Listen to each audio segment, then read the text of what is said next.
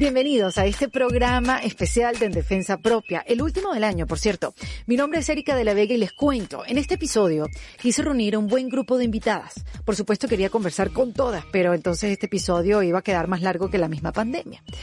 Pero sí quise conversar con un grupo de ellas porque sin duda este fue un año complicado y extraño para el mundo entero, donde nos obligó a hacer una pausa y a estar un buen rato con nosotros mismos, a ver hacia adentro, a hacer cambios, a modificar rutinas, relaciones, a reestructurar nuestras creencias, fue un año de pruebas, de tomar decisiones que veníamos postergando y sin duda fue un año de oportunidades como consecuencia de toda crisis, de hacer las cosas diferentes, de hacernos cargo de cosas o situaciones que se nos hacían invisibles o mejor dicho, no las queríamos ver.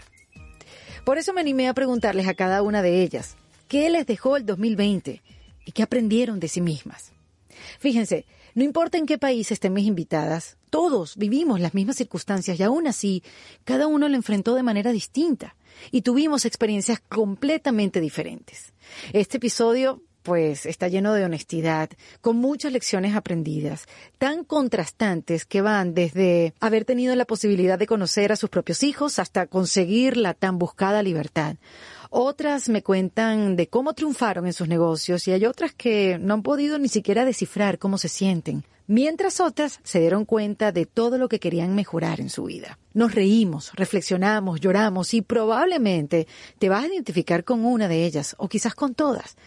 No fue fácil para nadie este año, pero poder compartirlo y hablar de lo que nos dejó nos libera, nos alivia, nos abraza. Te quiero invitar a que te pongas al día con todos los episodios de Kit Emergencia, de En Defensa Propia, todos los episodios que hicimos a lo largo de este año. Y también te invito a que conozcas la plataforma de la comunidad de En Defensa Propia y de todo el contenido que estamos creando para ti. Así que mm, puedes visitar la web en defensapropia.com y le das al botón de comunidad. Ahí tendrás toda la información. Te adelanto que si te haces miembro, vas a recibir early access de los episodios, talleres dictados por nuestras invitadas, talleres que van desde numerología, inmunonutrición, storytelling, LinkedIn y muchos más. También vas a recibir clases de yoga, boxing, bar, contenido exclusivo de cada uno de los episodios, descuentos y sobre todo la posibilidad de conectar con la increíble comunidad que allí crece semana tras semana donde nos confirman que no estamos solas. Por cierto, en la comunidad vas a poder ver material exclusivo de este episodio de cada una de mis invitadas, parte de la conversación que tuve con cada una de ellas. Y bueno, no puedo dejar pasar la oportunidad de desearles un feliz fin de año, eh, que tengan un comienzo amable del 2021, que sea un año próspero, de mucha salud y sobre todo de de muchas oportunidades para observarnos y vernos hacia adentro, para poder dejar atrás lo que ya nos sirve y poder hacer los cambios en nuestra vida que queremos. Comenzamos en enero con mi querida Alejandra Llamas, así que lo comenzamos con mucho conocimiento, con inspiración, con esperanza y recuerden que todo esto lo hacemos en defensa propia. Feliz Navidad, feliz año. Hola, Santa Santaella. Bienvenida Ana María Simón. Aquí estoy desde el Teatro Negro de Praga transmitiendo para Erika de la Vega. Catalina Gerke es Daniela Huecochea. Bienvenida. Elena Bustillos. Bienvenida otra vez en Defensa Propia. Karina Sainz. Tú sabes que yo cada vez que te oigo digo, estoy hablando con una gente importante. Lilian Tintori. Luz María Doria la mujer de los sueños de todas nosotras. Bienvenida a la máxima. Bienvenida Marianela Castés, otra vez aquí en Defensa Propia. Hola Michelle, Michelle Faraco, aquí en Defensa Propia. One more time. Paula Arcila, bienvenida en Defensa Propia una vez más. Bienvenida Viridiana Álvarez en Defensa Propia. Bienvenida Mónica Fonseca a En Defensa Propia. One more time. Ajá. Así te quería ver, Valentina Carmona. Que Dios me dio. No, esto es una felicidad en defensa propia, además que vivo inspirada viendo todas tus defensas propias. Son maravillosas, mujeres maravillosas que tienen mucho que educar y enseñarle al mundo, pasan por tus manos. Y tú también, Mónica, comenzaste unos, unos espacios llamados Talk Talk. Yo sé que este no es un, eh, yo te vine a preguntar cosas específicas para el año, pero quiero decirte que también ese espacio, que comenzó en pandemia, si no me equivoco. Totalmente, Erika, comenzó en pandemia, pero inspirada también por ti. Te quiero decir, eh, verte a ti trabajar con descanso, porque no creo que no descanses, pero trabajar con ese ánimo, eh, migrar tan naturalmente a lo digital y entender que, que nosotras las comunicadoras pues simplemente no paramos porque si paramos nos ahogamos. Entonces como que nos ahogamos de palabras, nos tragamos. Y creo que tenemos una función muy especial, inspirada por ti eh, y por otras mujeres y por la necesidad del mundo, nace Tok Tok en pandemia. Es un producto pandémico.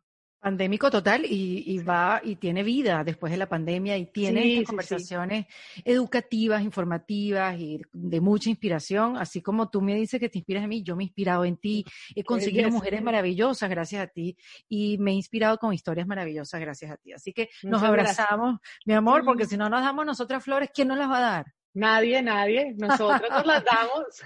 Así mismo, Mon, así mismo. Así que bueno, eh, tú eres una mujer, bueno, tú sabes que yo te admiro, eres una mujer muy inteligente, vives muchos tus procesos también frente a cámara y quería preguntarte, no podía dejar pasar la oportunidad de, de preguntar qué te dejó el 2020. El 2020 em, me dejó, me dejó el entender mejor a la familia porque creo que todos tuvimos que convivir 24/7, 24/7. Me dejó entender mejor a cada miembro de mi familia, me dejó entender que mi hijo va volando y vuela solo y lo hace muy bien, o sea, entender que es un bebé para mí, pero él ya no es un bebé, es un niño muy capaz. Eh, me dejó pasar más tiempo con Juan Pablo, eh, poder agarrarnos de las mechas y después eh, solucionar nuestros problemas con la comunicación.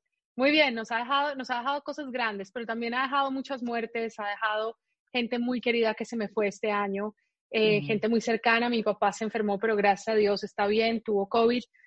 Entonces nos ha dejado grandes sustos, pero en lo personal, además de esos sustos, me ha dejado grandes alegrías, grandes proyectos que llegaron a mis manos o que yo diseñé, ¿no? Mm, qué belleza. Mónica, ¿y tu relación contigo misma? ¿Tú qué aprendiste, qué aprendiste de ti misma este año? ¿Qué te sorprendió?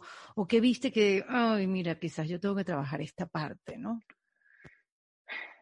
¿Qué me sorprendió? Me, me sorprendió como que me ha sorprendido la edad. Yo me imaginaba muy diferente en esta etapa de mi vida y como ese frenón llegó, ¿no? Como que cuando te dicen cuando tienes 15 años o eres más chiquita y te dicen, ¿cómo te ves en 15? Eh, cuando tienes 25, ¿cómo te ves en 15? Y así, ¿no? ¿Cómo te ves en 10, en 5? Y yo me imaginaba una vida no tan similar a la que tengo y mm. la pandemia me permitió observarme, observarme desde adentro y fue muy bonito porque fue encontrarme satisfecha, em, inclusive evaluar lo que consideré que, que no hice en algún momento, que perdí la oportunidad y como también hacer las paces con eso, ¿no? Yo mm. aún hoy, Erika, sigo soñando, o sea, cada vez mejor, pero yo sigo teniendo una recurrente pesadilla con cálculo, porque a mí en 11, yo sí entré a cinco clases de cálculo es mucho, porque era la personera del colegio, y ese fue un traumita que me quedó de ahí, porque como que nunca tuve esa relación con esa clase, con esa materia, y para muchos era, qué bobada, no, tuve que habilitarla, y fue una piedra en el zapato que me llegó a angustiar mucho, y así con mm. otras cositas, ¿no? En algún trabajo, eh, alguna piedra en el zapato, alguna mala compañera o mal compañero o mal jefe o lo que sea. Y como que este fue el año de poder observarme desde adentro, de hablar conmigo misma y decirme, ok, hay que sanar esto, está sanado de verdad o hay que seguirlo trabajando un poquito. Y creo que lo he podido trabajar. Ha sido un poquillo un año más de sueños. Yo siempre, siempre me acuerdo de los sueños, pero digamos que ha sido un, un año de observar más esas esquizofrenias de la noche, en donde pasa de todos nuestros sueños. Y, mm, y, ha sido muy bonito, porque ha sido como sentarme a evaluar y a check, check, ok, esto fue así, listo, vamos para adelante porque ya pasó, porque ya pasó y todo tiempo pasado pasó. O sea, suena redundante, pero es como ya no vuelve y hay que asumirlo de otra manera. A quitarse cargas de encima, porque ¿para qué vamos a ir con ese peso? Ahí sigo quitándome el cálculo de encima. Pero no es la única, tú sabes, yo, yo no estudié, yo estudié publicidad, yo no, jamás en mi vida hubiera podido siquiera enfrentarme a la sede de cálculo, pero mi hermana sí, y recuerdo a todos sus amigos, y cálculo puede ser un trauma en la vida de mucha gente, así que no, te sientas sola. Total, total, total, yo creo que, pero también quería como quitármelo y, y, nada, agradecerle, agradecerle que, que se presentó, que, que no nos conocimos tan bien, pero también, ojo, acá voy a ir un poquito más adentro, ahí les voy a contar algo como un poco personal, pero en mi casa son como muy matemáticos, muy, mm. muy dados, como yo soy más dada a las humanidades, sino que en mi casa no, también son, son como súper geek, mi papá y mis tías y mis tíos, entonces es duro porque obviamente como que yo tengo otras habilidades que de golpe ellos no desarrollaron, no que no las tengan, pero yo esa justo de las matemáticas no la, no la desarrollé como ellos, la desarrollé de otra manera. Yo observo las matemáticas desde otra manera. Y suena raro que uno ya llegando a los 40 diga, uy, ahorita me puse a pensar eso, pero, pero había estado siempre en el inconsciente y fue bonito trabajarlo. No sé, un problema bobo de golpe para muchos, pero para mí como que estaba ahí y he podido trabajarlo y aceptar, aceptar que no tengo la habilidad de unos, sino que tengo la mía propia, ¿no? Aceptarse, qué maravilla, y decirlo, está bien y no tiene nada de malo. Sí, eso me tenía como dándome látigos hace mucho tiempo y como que logré ya disfrutar el camino un poco más. Qué chévere, Mónica, qué chévere. Ligerita, más ligerita para el 2021. Más ligerita, así. Ah, un beso, Mónica, beso a toda tu familia, feliz año y nos vemos en el 2021. Sí, nos vemos, nos vemos, pero en persona. Ojalá sea en persona. Y sin máscara, con vacuna. Beso. Alguien que no podía faltar en este especial de Defensa Propia es Daniela Goicochea. Bienvenida. Gracias, Erika. Gracias por contarme en este mega especial súper emocionante. Claro, claro, porque, a ver, eh, esto además darle continuidad a nuestras historias, porque todo el mundo las escucha, se conecta con ustedes y todo lo demás, y después que, bueno, ¿y dónde están? ¿Dónde se metieron? ¿Qué ha pasado con ellas? ¿Cómo han vivido este año que ha sido tan, mira cómo lo voy a poner, tan retador para todos, ¿no? Em, yo recuerdo cuando hablamos a principios, a principios de año, no, mentira, nosotros ya fuimos avanzados en el año, como en abril, algo así, ya, es que no hay tiempo. no, hay tiempo ni espacio, no, no, no, esto es algo rarísimo. Sí, pero bueno, fue, fue de la primera mitad para arriba, por ahí. Yo recuerdo que tu emprendimiento, Brand Crops, ¿no? Este, lo lanzaste en plena pandemia, apenas comenzó. Y mira, ha pasado todo este año y puedo ya intuir que fue un buen año para ti. Lo increíble es que sí, fue un buen año, fue un buen año, no lo puedo negar. Obviamente he tenido sus temas del año y uno, todo el mundo quiere que se acabe el año, pero yo creo que justamente el año, y eso quería hablar contigo, ha sido de las personas que han sabido adaptarse, que han sabido coger riesgo y justamente de reinventarse. Aunque bueno, yo me imagino que esta es la palabra céntrica de todos los capítulos acá, pero es que es verdad, este año ha sido el año para la reinvención, no lo puedo dudar. Así es. Entonces, ¿qué, qué, qué, qué te dejó entonces a ti el 2020? Si podemos hacer una, un resumen. Mira, a mí me dejó esto. A mí me dejó que tenemos que estar listos justamente para pivotar, tenemos que estar listos para innovar, tenemos que estar listos para adaptarnos al cambio, para ser resilientes, para justamente ver la vida como el vaso medio lleno en vez de medio vacío. Porque si lo ves mm. medio lleno, siempre ves la esperanza, siempre ves la oportunidad. Y al ver la oportunidad nos da ese chance justamente de, pues, de cambiar, de adaptarnos y de seguir para adelante. Es así. ¿Y tú qué aprendiste, Daniela, tú? Vamos a dejar el emprendimiento a un lado, que sé que es difícil porque la mayoría de los emprendimientos, digamos, para, para mucha gente, yo sé que el tuyo en particular es así, tiene mucho de ti y es muy difícil separar el emprendimiento de la persona. Pero para ti, tu, tu vida en lo personal, ¿qué aprendiste de ti misma? Mira, aprendí, y esto me di cuenta hace poquito, que sé muy poco, que es divino. O sea, que, que sé menos de lo que yo pensaba que sabía, en verdad, porque ha habido tantos cambios y me he tenido que enfrentar a tantas situaciones, no solamente profesionales, sino personales diferentes, que me he dado cuenta que tengo muchísimo que aprender todavía, cosa que es divino, porque no hay nada más triste que llegar a un tope, ¿no? Y, y no poder aprender más. Yo creo que este año me dio la oportunidad de conocerme un poquito más y de entender que todavía tengo demasiado camino por recorrer y demasiadas cosas para seguir aprendiendo. Cosa que ahora me da muchísima más emoción, porque es como, bueno, ese camino que no termina nunca, ¿no? ¿Hasta dónde puedo llegar? No hay límites hasta dónde podemos llegar. Yo creo que eso es divino darse cuenta. No, y lo otro que también aprendimos es que esto nos vuelve a pasar y seguramente sí, vamos a tener bastante frustración, ansiedad, pero yo creo que todos los que entramos en pandemia somos otros completamente diferentes y estamos preparados para algo como esto en el próximo año, por ejemplo. Que el 2021 no va a ser igual, pero que nos toca enfrentar algo como esto mira, estamos muchísimo más preparados para este tipo de cambio que los que estábamos antes, sin duda. Totalmente. Bueno, felices fiestas, tía. Que la pases pues muy gracias. Pues gracias. Feliz Y Navidad que tengas para un, un feliz año, de verdad que sea un feliz año. Bienvenida Ana María Simón. Aquí estoy desde el Teatro Negro de Praga transmitiendo para Erika de la Vega. Qué lindo, negra, yo no te había visto en, en esa faceta. Bueno, lo que pasa es que quiero que ahora la gente se concentre en lo que digo y no en mi físico.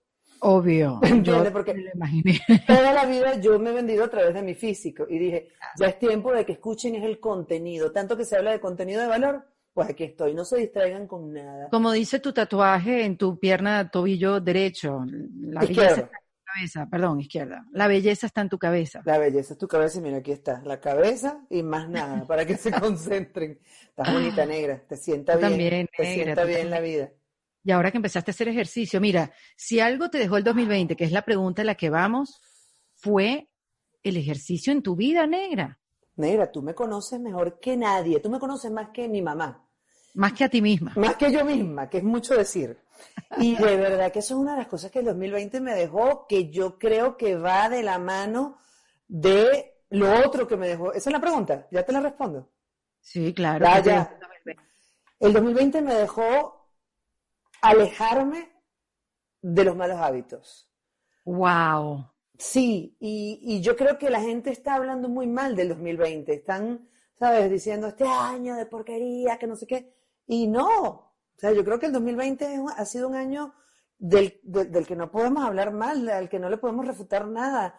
A ver, que, que, que obviamente Que ha habido una- pérdida, claro. Y ha sido una paliza para muchos eh, económicamente. Ha, ha habido eso, lo que tú dices, pérdidas de gente querida, sin duda. Pero la gente querida se puede ir en cualquier circunstancia. ¿Sabes? Esto, Mm. esto ha acelerado eh, la partida de muchos, pero al final, negra, una de las cosas que, que yo creo que, que uno tiene cada vez más clara es que puede ser una pandemia o puede ser un carro atropellándote. Pero la conciencia que uno llega a tener ahora de, de que no tiene que ocurrir algo trascendental en nuestras vidas para valorar la vida, sonará muy Deepak Chopra o lo que tú quieras, pero, pero es así. O sea, no deberíamos esperar ese acontecimiento trascendental en nuestras vidas para entender que lo mejor que tenemos es la vida. Y es que estamos Claro. aquí y, que, y es que amanecimos. Entonces yo creo que una de las cosas que me dejó el 2020 es la certeza de, de que los, los hábitos van a estar ahí siempre, nuestros hábitos van a estar porque todos tenemos hábitos, pero está de nosotros, está en nosotros cambiar los buenos por los malos. Tú, Y, tú, ajá. tú me diste en algún momento un tip, porque tú me dijiste, negra, pero cámbiate, yo soy, yo era cervecerísima, y tú me dijiste, oye, pero cámbialo por el albariño. Marica, probé el albariño y soy una albariñera- Albaricoque. albaricoque de profesión. Y lo otro con el ejercicio también, porque el ejercicio además, yo nunca había visto la- las bondades del ejercicio. Yo siempre quería un objetivo. Yo quiero Ya. hacer ejercicio para estar buena, pero el camino yo no me lo disfrutaba. Yo no entendía que iba a tener más fuerza, yo no entendía que iba a poder subir los cuatro pisos de mi edificio sin llegar, ¿sabes? Eh, buscando salbután para, para, para inhalarlo. Eh, y, y hay una serie de beneficios y de, y, de, y de cosas que yo ahora tengo en mi vida.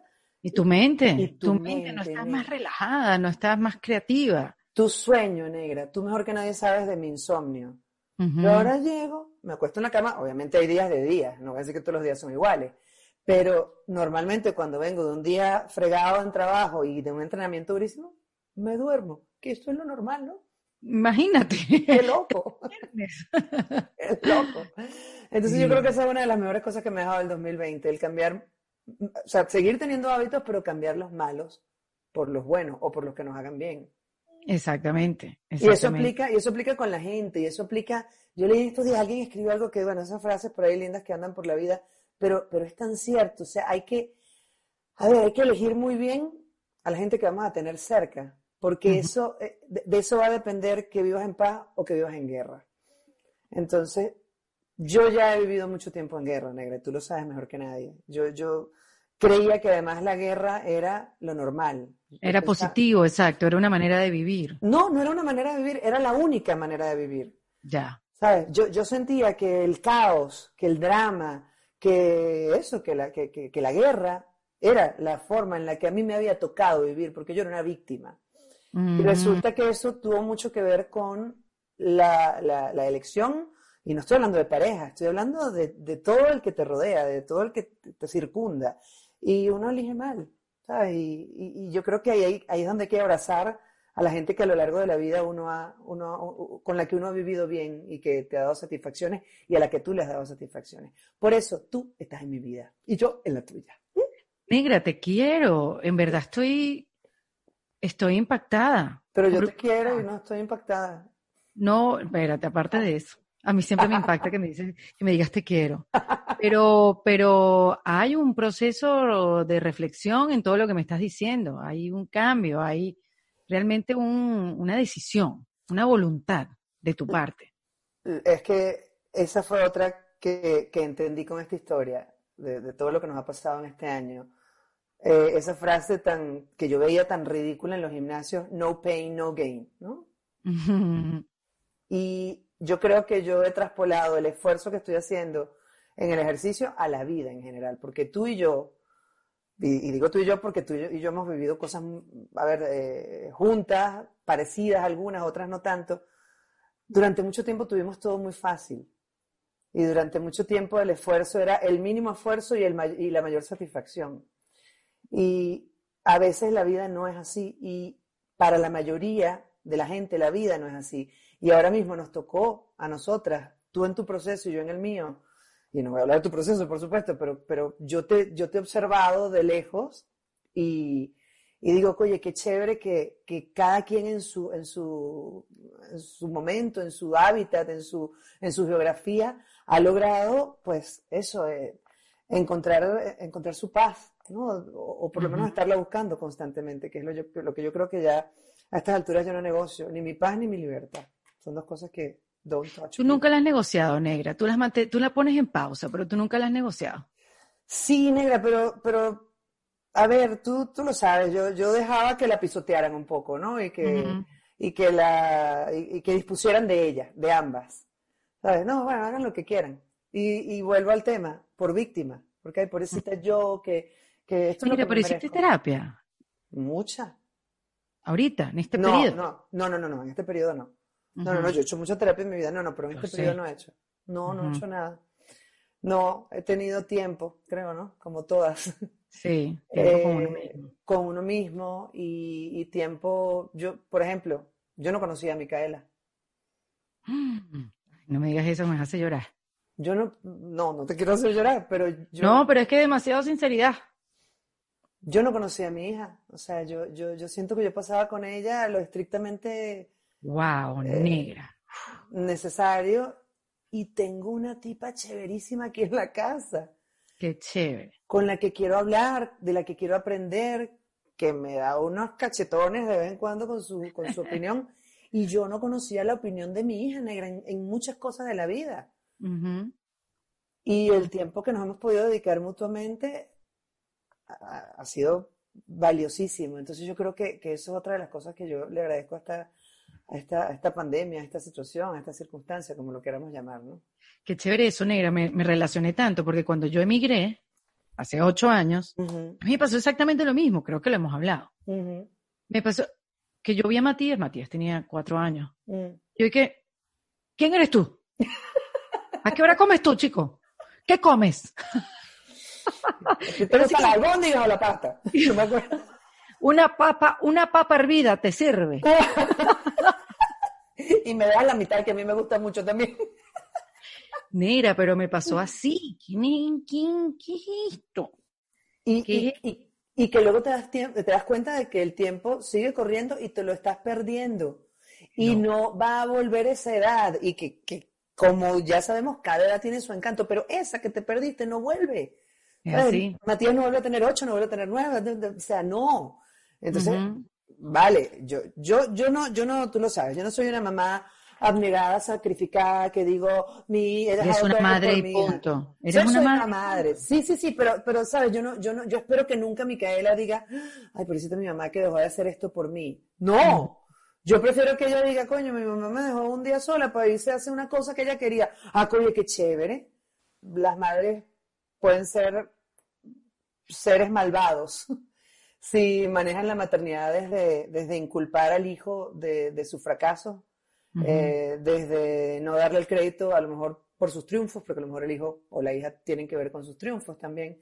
Mm. Eh, hay, relaciones madre-hija o madre-hijo que son terribles y, que, y que yo creo que el observarlas y darnos cuenta de que eso no es lo que queremos nos ayuda a todas las madres a, a tratar de, de, sencillamente transitar el camino de la maternidad desde el goce, desde el placer, desde el vamos a equivocarnos juntas, desde, desde yo no soy perfecta, ¿sabes? O sea, y, y, y, que lo que hago lo hago porque quiero lo mejor para ti, pero si no me sale, cúnchale, perdón.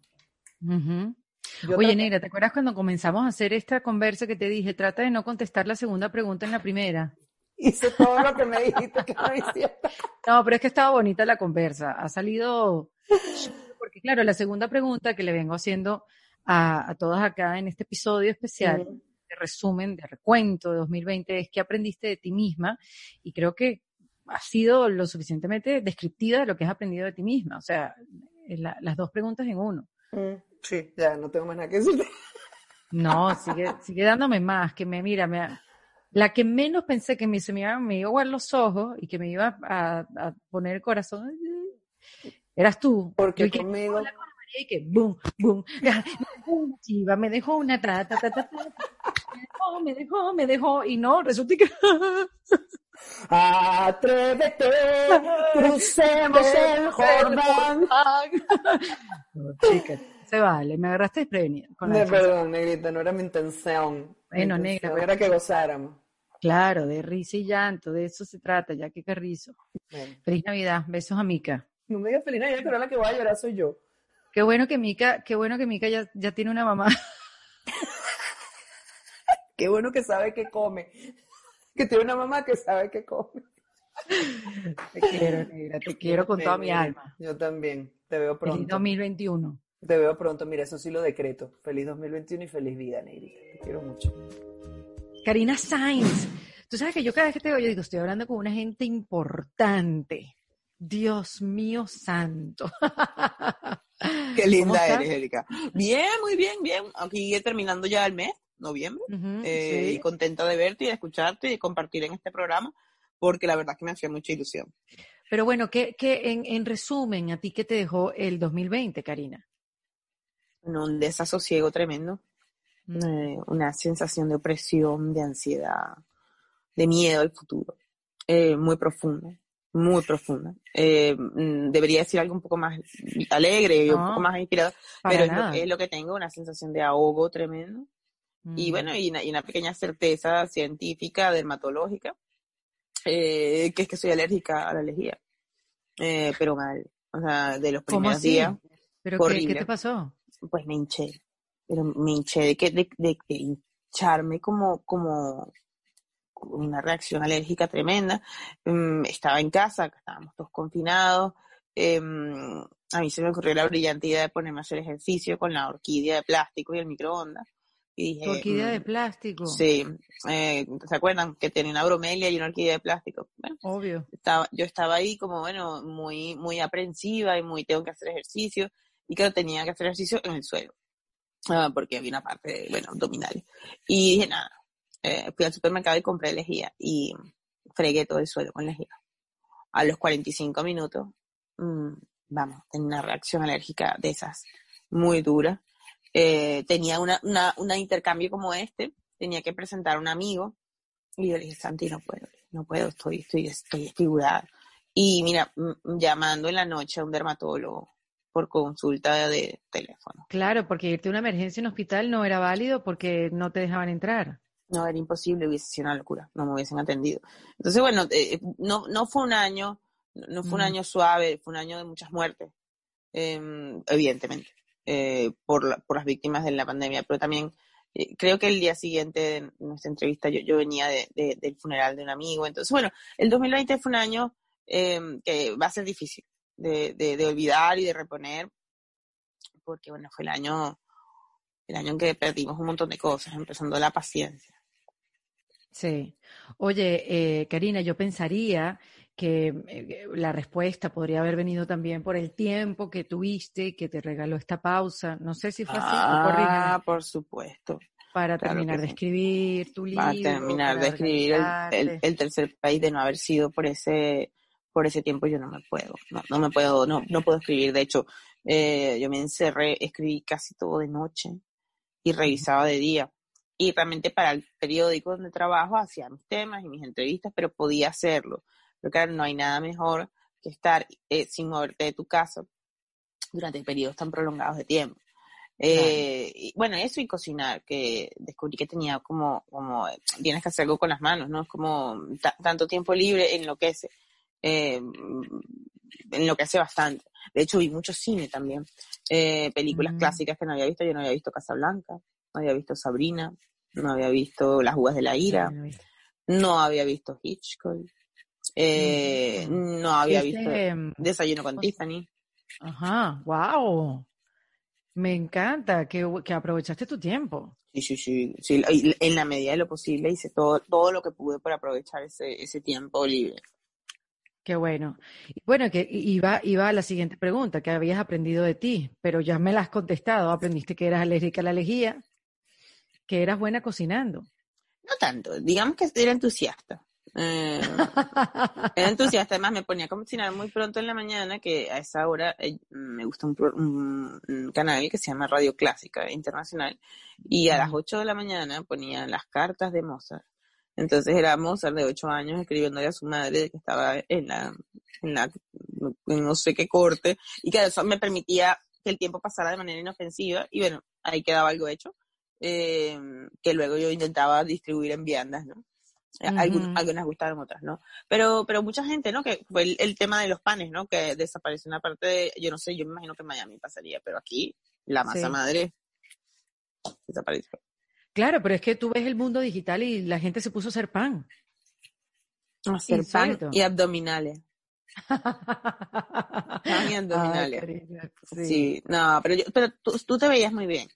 Ah, Tú te veías mentalmente saludable, sana, porque había momentos que yo decía, no más, no más, señores, no más. O sea, Sí. eh, Sí, además sí. que uno abría el, el, el, el informativo y decía, ya está, ya basta. Mm. Uno de los momentos más duros aquí en España eh, fue cuando tuvieron que abrir un- una pista de hielo, como, como morgue, Ahí sí que el, el punto de inflexión anímico qué fuerte. cayó. Sí. Y, eh, Bueno, y- por el mismo principio de que todos somos uno, o sea, todos somos lo mismo, no, no te puedes ver, a partir de este año ya uno no se puede ver individualizado. Somos partes de un grupo, de una humanidad, de una gente y tenemos que entender finalmente que las consecuencias impactan en la vida de otros. Nuestros actos tienen unas consecuencias que impactan en la vida de otros. Yo decía que en esos días solo se veían furgones funerarios. Después descubrí por qué. Ah, es que Ujú. yo vivo al lado de, de, de un tanatorio muy grande. Y claro, lo descubrí después. Sí, no, realmente sí. De hecho, hubo mucha gente que me dijo, lo pasaste muy mal, ¿verdad? Mm. Y yo dije, uy, qué, qué mensajes habré mandado, ¿no? De, porque tenía un diario en el periódico. Mm. Y todos los días teníamos que escribir ese diario. Había que entregarlo sobre las 8 de la tarde. Y claro, había días en los que no pasaba nada. O, Claro. pero bueno, de verdad que fue una gran experiencia y, y humanamente lo fue. Eh, y ahora, bueno, el, el desconfinamiento también eh, fue muy difícil. El- ¿Te acuerdas del síndrome de la cabaña, no? Ujú, Yo, Exacto. yo lo contraje un poco. El síndrome de la que cabaña. no quería salir. Volver al trabajo fue jodido, Mm. eh, a la redacción. Pero mira, ya estamos. Ya estamos. Una vez, como decía una amiga, que cuando fue a la peluquería y se depiló la ceja, sintió que había subido dos niveles el desconfinamiento de golpe. Ah, Karina. y es verdad. Karina, pasas de un extremo a otro. Así Te llevas de la preocupación y la oscuridad a la risa. Que no te queda, no nos queda otra. No nos queda otra. No nos queda eso porque además te acuerdas que uno intentaba comprarse una caminadora en Amazon y ponte tú que fuera marzo y te decía, en julio ya la tiene. O sea, No, eso, o te pones creativo o, o, o la lías parda, o sea, o haces, uy, me haces alguna cosa. Una pregunta, ¿y usted, tú no echabas de menos, eh, no sé, Starbucks y esas cosas? Yo echaba de menos, era como mi rutina, el salir, el viajar, el presentarme, el... pero estuve tan preocupada en, en resolver, Karina, que me bajó un poco la ansiedad. Sin embargo, sí tuve que hacer una pausa en el camino porque me quemé, me quemé. Claro, claro. Sí, a mitad de camino me, me quemé y lo, lo he dicho y lo he comentado como que, bueno, mira, ya me sentí como, como vacía, seca, ya todo lo que tenía acumulado para darlo, lo, lo di, lo, lo, lo expresé, lo, tú sabes, y de repente me quedé sin nada, insólito. Te mando un beso, Karina. Otro muy fuerte para ti, Erika, y mucha suerte con estas navidades y con todo, y que el programa sea un hit. Qué bueno. Igual para ti, feliz año y esperando tu libro y que pases unas lindas navidades. Igualmente, Erika, un beso. Catalina Gerke, me gustaría verte más de lo que te veo. Yes, I know, me too. Se me ha hecho larguísimo desde aquel momento que nos vimos en abril. Parece que hubiesen pasado como 10 años. Y no, 10 años. Eh, no, en tanto, seis, ocho a- meses. a todo lo que ha pasado, eh, lo que hemos compartido y sí, tengo la misma sensación, qué increíble. Yo era otra allá y me consigues como si me hubiese renovado 40 veces hoy aquí. Te has renovado, es la verdad. Gracias. Y bueno, y por eso viene, eh, viene el punto, ¿no? La pregunta, ¿qué te ha dejado 2020? Me he dejado cansada. Eh, esa, la primera honestidad es esa, me ha dejado cansada porque mm, creo que este término lo hemos hablado tú y yo antes, creo que ha sido un año no solamente para mí, sino para, para muchas personas, ha sido un año beautiful, ha sido brutal y beautiful al mismo tiempo para quienes hemos tenido la dicha de, de, bueno, de montarnos en este caballo y, y arrearlo durante todo el año, ¿no? Porque siento que eso fue el año, fue un año como de montarse en el proceso de transformarte con, con lo que esto traía. Y me ha dejado, em, creo que para mí puedo resumirlo, además de beautiful, como la nobleza de conseguirme en mis sufrimientos, porque a medida de que el año fue pasando, pues me dio la oportunidad como de no dejar pasar mis incomodidades, ¿no? Era cada, cada incomodidad me llevaba a dar un paso más adelante o decir, bueno, me quedo donde estoy. Y, y en esos pedacitos que es donde me he conseguido con otras personas, entiendo que todos tenemos distintas escalas, pero todos tenemos algún tipo de sufrimiento, ¿no? Algún sufrimiento emocional, profesional, de un vacío existencial, de propósito, de maternidad, de relaciones, de lo que sea. Y este año me dio la nobleza de decir, bueno, venga, ¿qué tienes para mí? Déjame que llegue, déjame que la transformación tenga cara, tenga nombre y, y darle la bienvenida y transformarme con eso, ¿no? Eh, me ha dejado cansada y me ha dado la nobleza de transformarme en, en, la incomodidad. Qué bonito, porque no solamente te has transformado tú, tú has ayudado a transformar eh, la vida de mucha gente. Sí, ha sido, bueno, gracias a ti, fue como la puerta grande que con la que me conseguí con un montón de personas alrededor. Gracias a ti. No, tú fuiste de verdad, sí, la puerta doble hoja que, que dio el chance a que me conectara con un montón de mujeres en esta misma búsqueda, en distintos, distintas categorías de, de encuentro consigo mismas, ¿no? Y, y, ha sido un proceso lindísimo que de nuevo, allí ha estado la transformación, en encontrarme en un escalón nuevo y qué me pide este escalón y me sufre porque quiero quedarme donde estaba cómoda, pero me Ajá. pide un poquito más para conseguirme ahí con mi propósito de vida, con la mejor versión de quien puedo ser, con lo mejor que puedo entregar, pero en cada uno de esos tenía que estar dispuesta a soltar algo y para recibir algo a cambio, ¿no? Y, y, en ese canje, pues yo creo que la vida nos, este año nos ha pedido mucho, pero nos ha dado sí. mucho a cambio para quienes hemos entregado las piezas que nos estaban sobrando. ¿no? ¿Y qué has aprendido de ti misma este año, Cata? que puedo sobrellevar el cansancio, que, que, el cansancio mental, no, que eh, creo que he aprendido lo que vendía. Finalmente he caminado, eh, como dice en inglés, I've walked the talk. Este, he caminado el, lo que sentía que antes era una teoría, pues he probado todas estas herramientas que tenía primero en mí y que creo que no solo yo, sino todos tenemos una capacidad infinita de transformarnos, pero tantas veces como sea necesario, pues no importa cuáles son los retos, están allí para déjame ver qué me trae, déjame soltar lo que pensé que debía hacer y ahora entendiendo que esto me trae algo, pues cambiarme con él y, y ponerme a la altura de, de, lo que el reto pide. Este año ha sido un gran reto de todos los niveles, emocionales, profesionales, eh, de concepto de vida, ha sido un reto inmenso mm. y me he dado cuenta que sé eh, montar caballo a pelo. Qué bueno eso. Sé montar caballo a pelo. Uh -huh. Sí, no puedo bueno. decir otra cosa que eso, que, que estoy eh, rendida ante mi capacidad de transformarme y de aguantar allí a pelo hasta que, bueno, uno llega a destino y dice, bueno, aquí puedo descansar, aquí siento mm. que el código postal llegó y, y estoy cómoda conmigo. Qué bella, Cata, porque cuando tú te transformas nos das la posibilidad a nosotros también de transformarnos. Yo creo que eso, somos un reflejo, somos un espejo y queremos que te transformes las veces que sean y las que vengan no, para ya. que nosotros podamos vernos. Exacto. Y, y, bueno, y llegar al descanso. Llegar, llegar al descanso, al así como que tú dices, bueno, me miro al espejo y digo, bueno, aquí primera parada, estoy cómoda, he recorrido todo esto, estoy eh, satisfecha con lo que he hecho, no me he minimizado ante las dificultades, sino que he crecido con ellas y, y en todo este proceso, esto que lo hablamos tú y yo muchas veces, eh, me he sentido más auténticamente yo que nunca y eso es, eh, creo, la alineación más grande en la manifestación de las cosas que estoy buscando, ¿no? que en ninguno de esos procesos me he sido infiel. Qué bella, Cata. Una de las mejores cosas de mi 2020. Tú. Igualmente, te lo devuelvo. Paula Arcila, bienvenida en Defensa Propia una vez más. ¿Cómo es que dicen por ahí? Bueno, es, que el que es caballero eh, repite, entonces que la que es dama repite.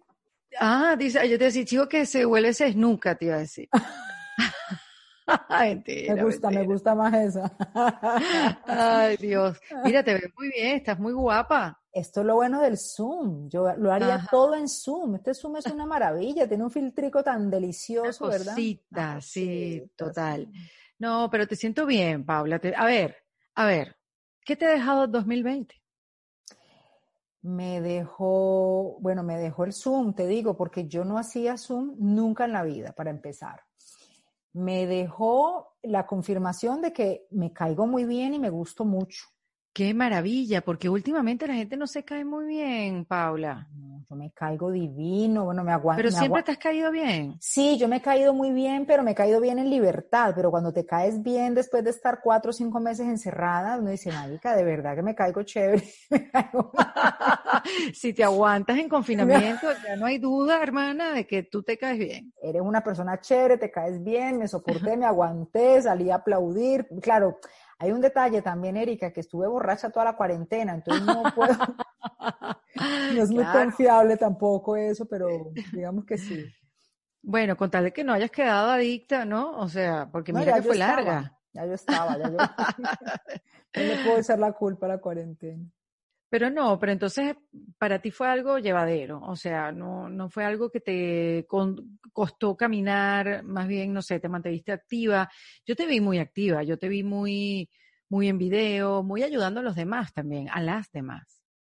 A las demás, sí, bueno, empecé a hacer lo de la charla de mírate al espejo, que todo surgió fue a raíz de la cuarentena empecé a hacer ejercicio en la casa, yo que soy, pero odio, odio el ejercicio. A mí me toca ir a los gimnasios no porque me gusten, sino porque como tengo que pagar para sentir que tengo que ir para no botar la plata. Exacto.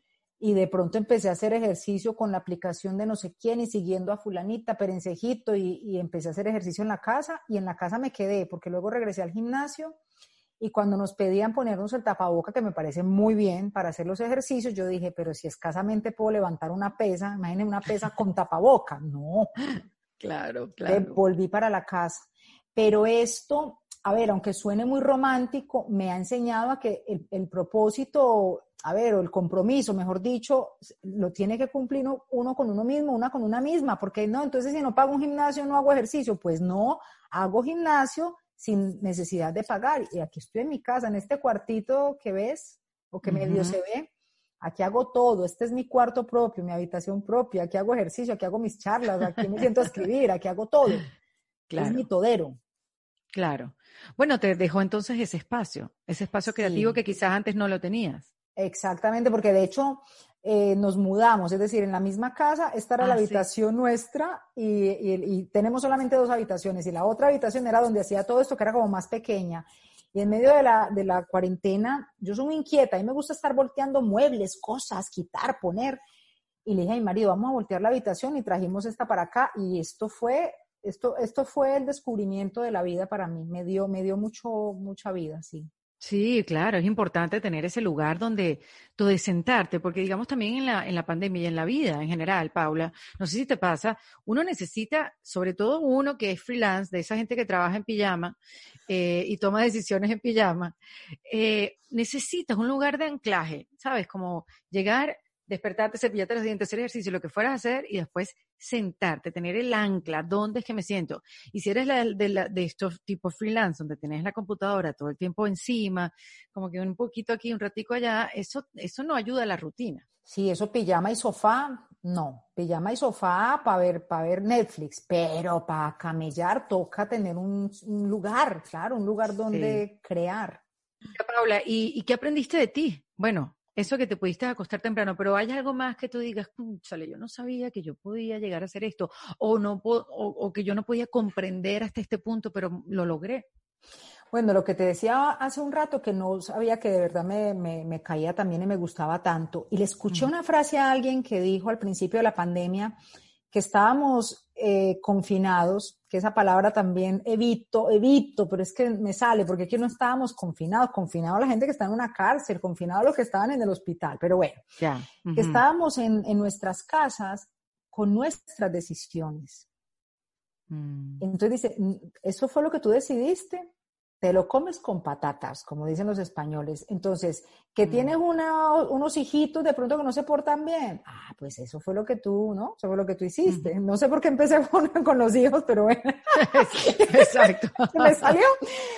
Que, que con tu pareja, de pronto con tu roommate, qué sé yo, o contigo misma, porque es que esa es la parte más difícil, estás encerrada con tus decisiones. Yo no me quiero imaginar, Erika, que esto me hubiera pasado 10 años atrás, yo encerrada con esas decisiones de ese momento, no, no, yo, Mm. yo salgo a que me dé coronavirus para que me manden para el hospital, marica, porque es que Claro. es grave. Entonces, eso fue lo que aprendí, que, que, fue- que ha sido una buena decisión todo el cambio en mi vida, hablo de mí, de mí, no la pareja, no de mí, porque por ahí empezó todo. Y que me disfruté mucho mi pijama y me disfruté mucho mi encuentro, este encuentro conmigo misma me encantó. Me encanta que digas eso, Paula, porque no hay nada más sabroso que estar bien contigo misma. Estar bien contigo y tus decisiones. Yo también una vez leí que la depresión comenzaba por, por las malas decisiones que íbamos tomando en la vida. Sí. Y, y bueno, ojo, eh, yo creo que todas tienen, no, no sé si todas, pero la mayoría tienen solución. Al final son decisiones. Claro, es que si dependen de ti, entonces tiene una solución, claro, o sea, Ujú. es, es asumir la responsabilidad y no culpar, porque el hoy es parte precisamente de todo eso que tú decidiste hacer. Entonces, así como, así como metiste la pata, sácala. Exactamente. Uf, eso da, me, da esperanza. Eso me da esperanza. Así como la metiste, sácala. Te lo juro. Chinazo, chinazo. Totalmente. Exactamente, exactamente. Un abrazo, querida. Feliz año. Gracias. Que pases unas lindas navidades y que el 2021 no se parezca mucho al 2020. A nada, y espero abrazarte nuevamente, ojalá en Madrid. Va a ser así. Ya yo es algo que siento. Eres una razón más para ir a Madrid. Ay, hermosa, aquí te esperamos. Un abrazo muy Un fuerte. beso, mi Pau. Chao. Feliz año. Igualmente. Luz María Doria, la mujer de los sueños de todas nosotras. Bienvenida en Defensa Propia una vez más. Y yo quiero saber tu reflexión de- del 2020. Yo quiero saber qué, qué aprendiste, qué te dejó el 2020. A ver, me niego a decir que es un año difícil. Me niego. Pienso que quizás sea el año más importante que yo he vivido y tengo 55. Es el año que me desacomodó, es el año que me rescató lo que yo había aprendido. Porque muchas Mm. personas te dicen, yo aprendí, yo no aprendí, ya yo lo sabía, lo que pasa es que nunca lo había tenido que poner en práctica. Wow. Entonces, rescaté, igual que físicamente tuvimos tiempo para ir alrededor de las de gavetas, abrir gavetas y botar cosas, yo creo que eso también nos pasó en el alma.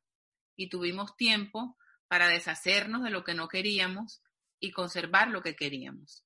En mi caso, tuve varias etapas. Primero, la etapa, o sea, como periodista y, y productora ejecutiva de un show diario en vivo de noticias, eh, la primera etapa fue qué está pasando, tengo que estar bien informada porque tengo una obligación, tenemos una obligación de decirle a la gente qué tiene que hacer. Tuve un partner impresionante que es Doctor Juan, que desde antes de que la pandemia llegara a, a Estados Unidos ya me estaba alertando. En un momento pensé que, se esta- que estaba exagerando, luego me di cuenta que, que tenía toda la razón, que sus predicciones todas se cumplieron. Entonces, lo viví primero como periodista, después, sin pensarlo, un día me llamaron a mi casa de recursos humanos y me dijeron, tienes que quedarte en tu casa, tuviste contacto con una persona que tiene COVID y me morí de susto. Eh. Fue en la época en que ni siquiera usábamos máscara ni, o sea, nada. Y, y, lo, y, y era como, sigue siendo ese, ese enemigo que no vemos, pero pensar que lo tuve cerca, que no lo vi, que hay una persona que dio positivo y que yo estuve con ella toda la mañana, eh, me dio mucho susto. Entonces pasé 14 días sola en mi cuarto, alejada de mi familia, me ponían la comida en la puerta, gracias a Dios, fui, no, o sea, fui negativa, no, no, no me ha dado, pero entonces viví esa cuarentena obligatoria, ¿Y cómo manejaste ese miedo, Luzma? que el miedo fue el primer día. Al segundo día ya yo dije, me organizo, seguí trabajando, eh, o sea, no, a veces veía a la gente por la, por la ventana, pero, pero la verdad que fui muy responsable, no, no salí del cuarto en 14 días. Mira, pero ese día que salí del cuarto, yo abría la nevera y yo nunca me había sentido tan feliz de poder abrir mi nevera. Yo nunca, yo miraba al cielo y decía, Dios mío, pero cómo uno no da gracias por esto. Por eso te digo que son Claro. lecciones que ya uno tenía, pero que como teníamos el cielo, cada vez que mirábamos para arriba no le parábamos bolas al agradecimiento. Es así. Tú sabes que eso es un método de agradecimiento. claro, O sea, más allá de levantarse, tú sabes que te dicen, bueno, levántate y todos los días agradeces por tres cosas en la vida o acuéstate y tal. Dicen que hay otra manera de hacerlo. En vez de pararte como una loca agradeciendo, agradeciendo, agradeciendo, como una loca no, pues como, como sí, lo sí, como una, crees. somos locos. Exacto. Este, más bien que te imagines que esa cosa o esa persona o esa situación no estén en tu vida Exacto. para que te des cuenta del valor que tienen para entonces agradecer. O sea que lo que tú hiciste de alguna manera fue ese ejercicio. Sí, exactamente.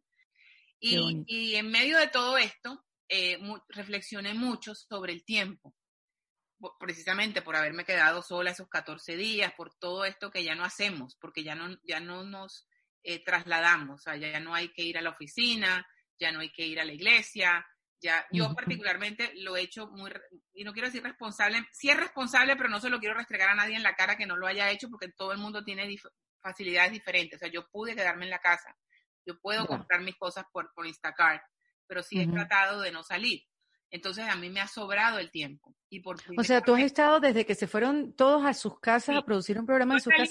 eh, mira, el día de las elecciones fui a la oficina, eh, me, estoy grabando el, el especial de Thanksgiving, de, me tocó grabar el, el especial, de- del especial de Thanksgiving de Univision, fui allá a hacerlo.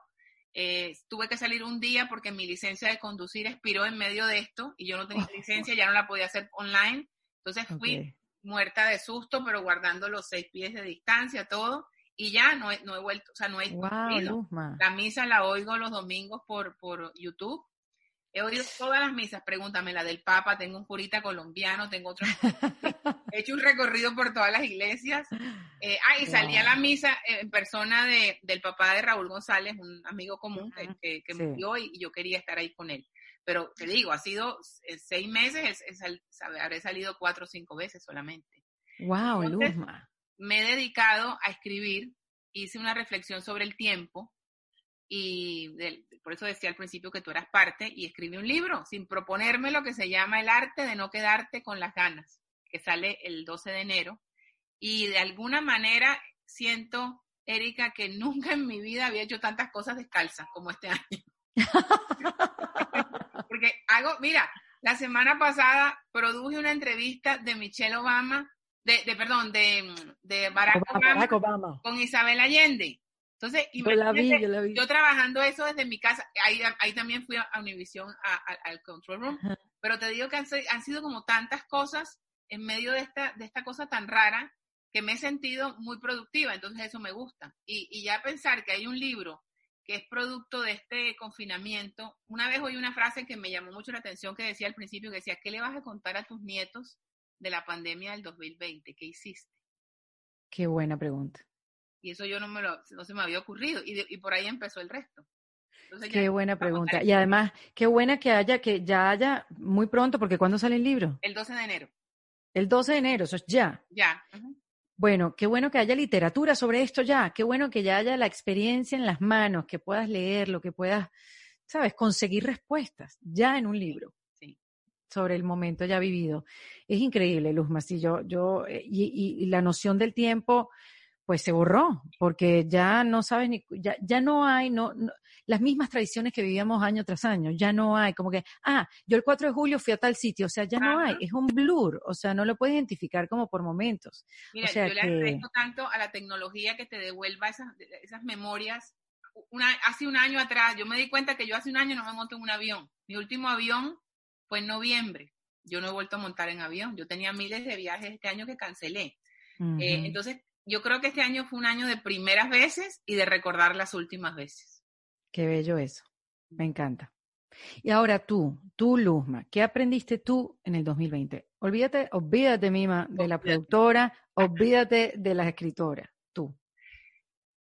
Que si, que si no lo hago hoy, no, no sé si lo voy a hacer, que lo tengo que hacer hoy, no sé si, si me tenga tiempo de hacerlo. Mm. Entonces, estoy mucho más consciente de que tengo que tomar acción ya. Fíjate lo curioso. Lo que para mucha gente ha sido quedarse en pijama sin plan ninguno en casa, descalzo. Haciendo rompecabezas. Exacto. Para mí ha sido como una necesidad de sentir que tengo que hacer cosas y, y Mm. que tengo que, que ser productiva y que tengo que servir. Mira, me inventé lo de las charlas con luz, que en otro momento yo eso no hubiera nacido. Son charlas todos los lunes con Sí. eh, Con personajes de... de, de- personajes que yo admiro. Exactamente. Estoy dando el lujo de, de- entrevistar personajes que yo admiro.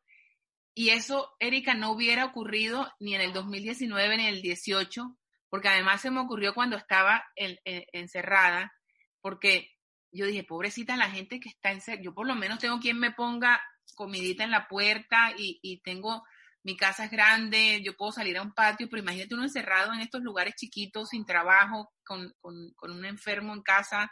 No, me parece que, que los escenarios pueden ser muy, muy, muy, muy tristes y muy difíciles. Y yo Sí. quería regalar luz, yo quería entrevistar a personas que yo sé que han pasado por momentos difíciles y que han salido de ellos para que les sirviera de, de inspiración a otras personas y, y creo que lo he logrado. Entonces, eso también me llena de satisfacción. Ya te digo que es un año que, que para muchos eh, lleva el apellido de ah, horrible. Yo, yo me niego, yo pienso que nos ha servido mucho. Sí, sin duda. El reencuentro también con uno mismo. Luzma, sabes que te quiero mucho y te deseo que pases unas lindas navidades, que venga un feliz año realmente y que sobre todo estén todos en tu casa con mucha salud. Mm. Te quiero mucho. Besos gigantes, Luzma. Besos Me a tu encanta familia. siempre hablar contigo. Gracias. Igual. Pendiente del libro. No se queden con las ganas. Exactamente. Hola, Jani Santaella. Mm, qué bueno verte. Hola, mi Erika, como siempre, feliz de estar aquí contigo, súper contenta y agradecida de estar en esta comunidad. No, yo agradecida de, de conocerte, de estar, oye, de estar conectadas. Yo creo que eh, eso ya lo había dicho, o sea, que, que este año, así como mm, no me quitó, pero sí se paralizaron muchos planes, pues sí entraron a mi vida muchas personas especiales, entre una de ellas eres tú. Así que no puedo dejar de preguntarte, ¿qué te dejó el 2020 a ti, Janis? Mira, pues vamos a iniciar por ahí. Sabes que en medio, el 2020 me regaló una nueva Yanis y te lo voy a Mm. ir haciendo comparaciones, pero el primer regalo fue este. Mira, yo iniciaba y ahí iniciamos el podcast, bellísimo, señores, ese, o sea, ese episodio fue lo máximo, todavía hay personas en sanación, en crecimiento, y recuerdo que ese viaje a Miami era parte de una continuidad de mi gira internacional, yo tenía vuelos, tenía todo, y todo se cae. Entonces, Claro, porque nosotros nos vimos como en en febrero, por ahí, febrero, o sea, ¿no? yo llego a República Dominicana, yo me regreso en plena pandemia, o sea, estaba el momento y Exacto. cierran todo. Y Erika, ha sido bello el poder renacer, el poder estar conectadas y sobre todo de la pérdida, entonces encontrar una nueva forma. Yo creo que lo primero que me regaló esta, esta pandemia es esa nueva Yanis, más vulnerable, más conectada y que tuve que dejar ir mi perfeccionismo. Yo era una persona súper perfecta, o sea, yo tenía que estar todo correcto y este, esta plataforma, esta nueva forma me ayudó a mí a soltar eso y ser más práctica. Otro regalo que la verdad es que no tengo palabras para decirlo es el regalo de mi familia. Sabes, tenía 15 años fuera de mi casa. eh, bueno, hasta me emociona decirlo. Y el poder volver a ver a mi hijo a todas horas, le toco, tengo un hijo de 16 años, hasta tengo un podcast con él, puedo tener cualquier tipo de conversación, Erika. Eso Wow. yo no lo tenía. Yo no, yo no abrazaba a mi perrita todos los días por la mañana. Eh, Natalia es hasta protagonista en las redes sociales, ya esa es mi perrita, mi hermana. O sea, esa conexión, yo estuve Mm. mucho tiempo fuera. Yo creo que el estar encerrada, que al principio fue tan difícil, y soltar la trabajólica, o sea, empezar a integrar mi proyecto de vida, mi propósito, a mi familia. Y yo creo que, por último, eh, me ha regalado mucho la contribución. Yo creo que Mm. reinventarme al proceso de esta parte digital y contribuir, contribuir, ha sido un súper reto. Yo he trabajado desde febrero acá, yo creo que más que los últimos cuatro años juntos, Erika. Imagínate que digas eso tú, imagínate. Oye, Qué bárbaro. Así es. Y tú dices todos los días, ¿cómo puedo contribuir? Yo creo que esto nos ha apoyado en la, em- en la empatía, en conectarnos nosotras, en decir, mira, quiero apoyarte, quiero estar para ti, pero también para nosotras mismas. Ha sido un reto. Para mí ha sido muchos días sin dormir. Hubo, yo me paré dos veces en la pandemia. Una vez, como a los, al mes y medio, los dos meses, me dio un momento como de crisis y dije, Ajá. wow, ¿para dónde voy? A mí también me dio eso. Wow, Erika. Y tú sabes lo difícil que fue para mí, que todo el mundo espera de Yanis, que todo el mundo espera y espera. Y yo Que decía, estés bien y que seas la guía. ay Dios mío, y exactamente. Entonces algo me decía en mi interior, por eso yo siempre le digo a la gente, conecta con ese interior, Yanis, tienes que parar. Y yo empecé a llorar esa mañana y yo le dije a mi equipo, miren, yo necesito parar cuatro días. Y el equipo no se lo podía creer, porque yo solo estaba durmiendo seis horas al día, Qué a veces importante. cinco horas, y decía, yo tengo que encontrar una respuesta.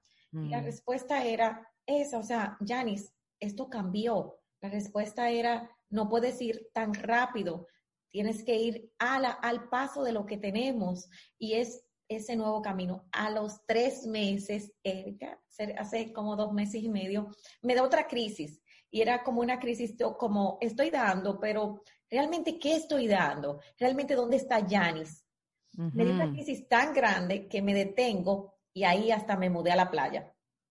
Porque me di De cuenta, verdad, te mudaste a la playa, la podemos ver al fondo. ¡ay, sí! Me di cuenta que no era feliz.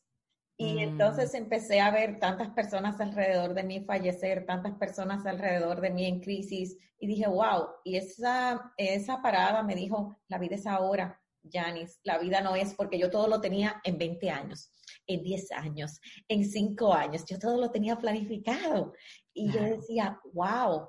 Y yo creo que ese ha sido de mis aprendizajes, la contribución y la coherencia de que cada uno de nosotros, yo estoy segura, yo hice hace unos días, hice esa entrevista y lo he hecho mucho en la comunidad de que hemos decidido.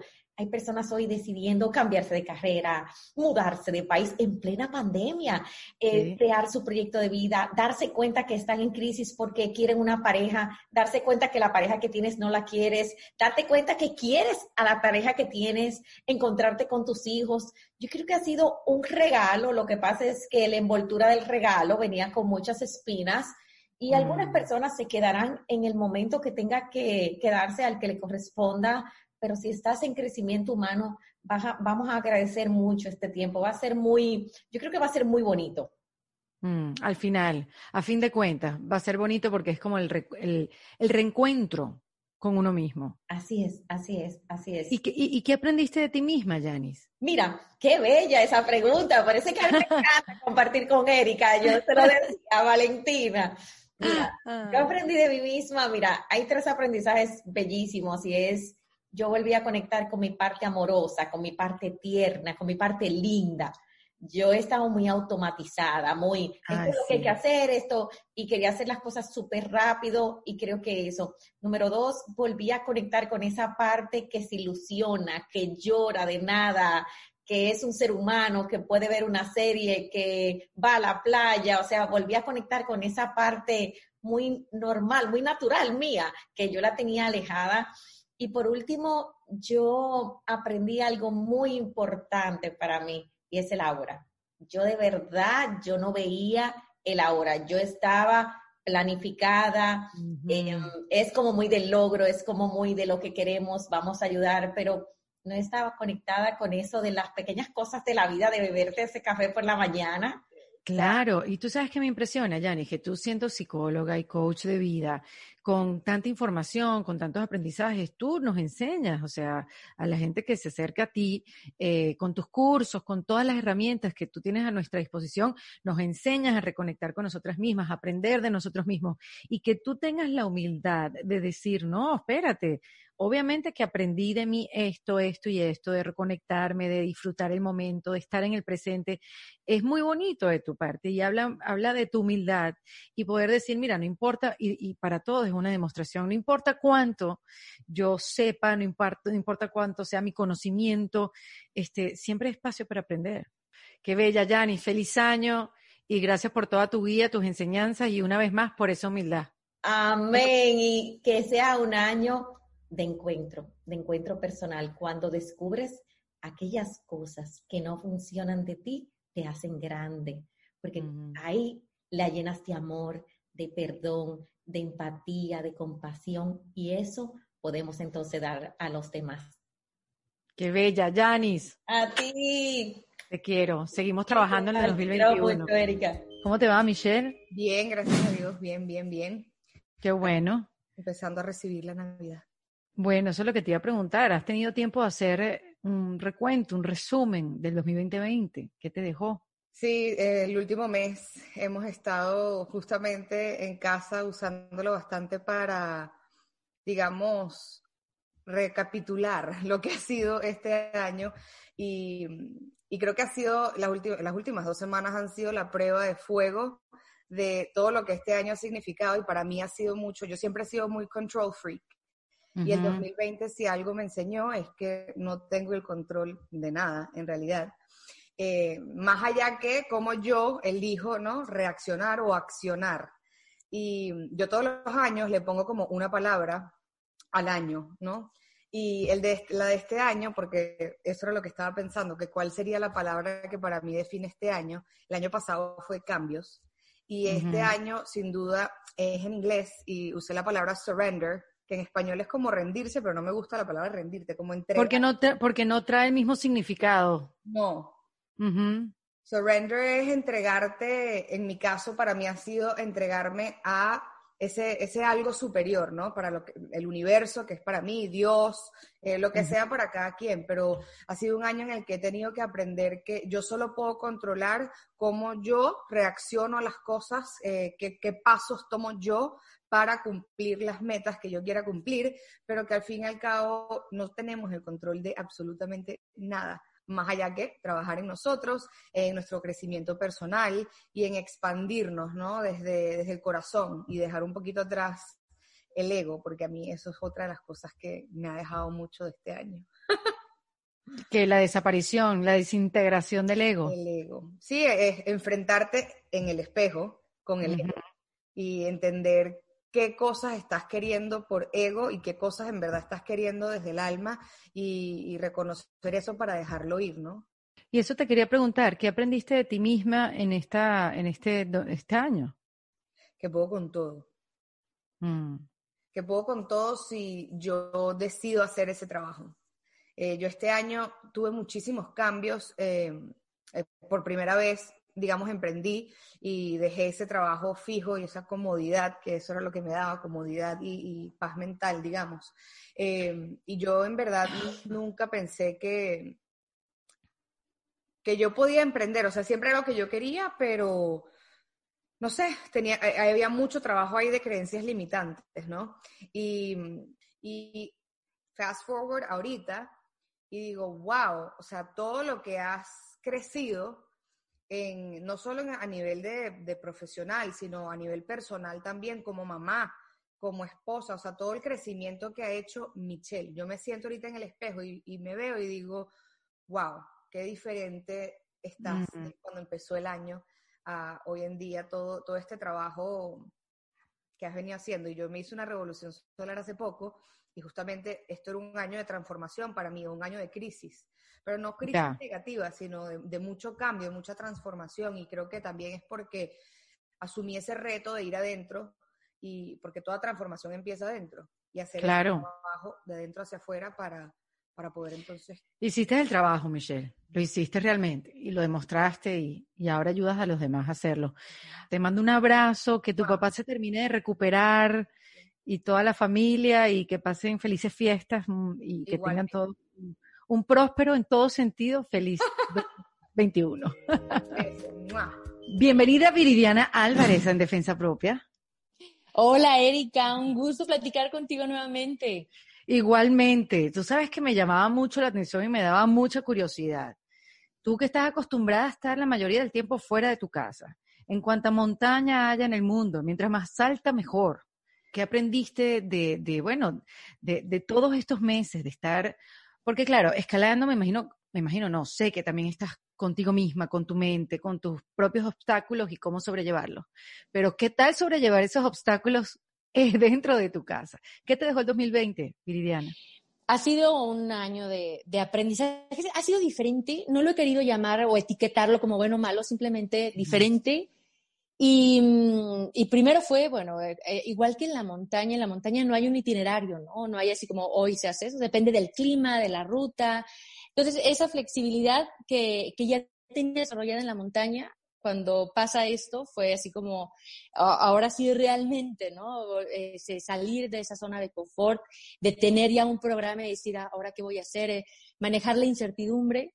En, eh, en la montaña también se vive, porque no se sabe este, si el, allá en segundos el clima se cierra y de repente es una tormenta y de repente sale el sol y de repente, entonces, eh, pero ya vivirlos en casa y, este, y, en, y en cuatro paredes fue, fue algo retador. Este, primero fue esa parte de aceptación, después esa parte de adaptación, porque era, yo un día estar en mi casa me dolía la cabeza.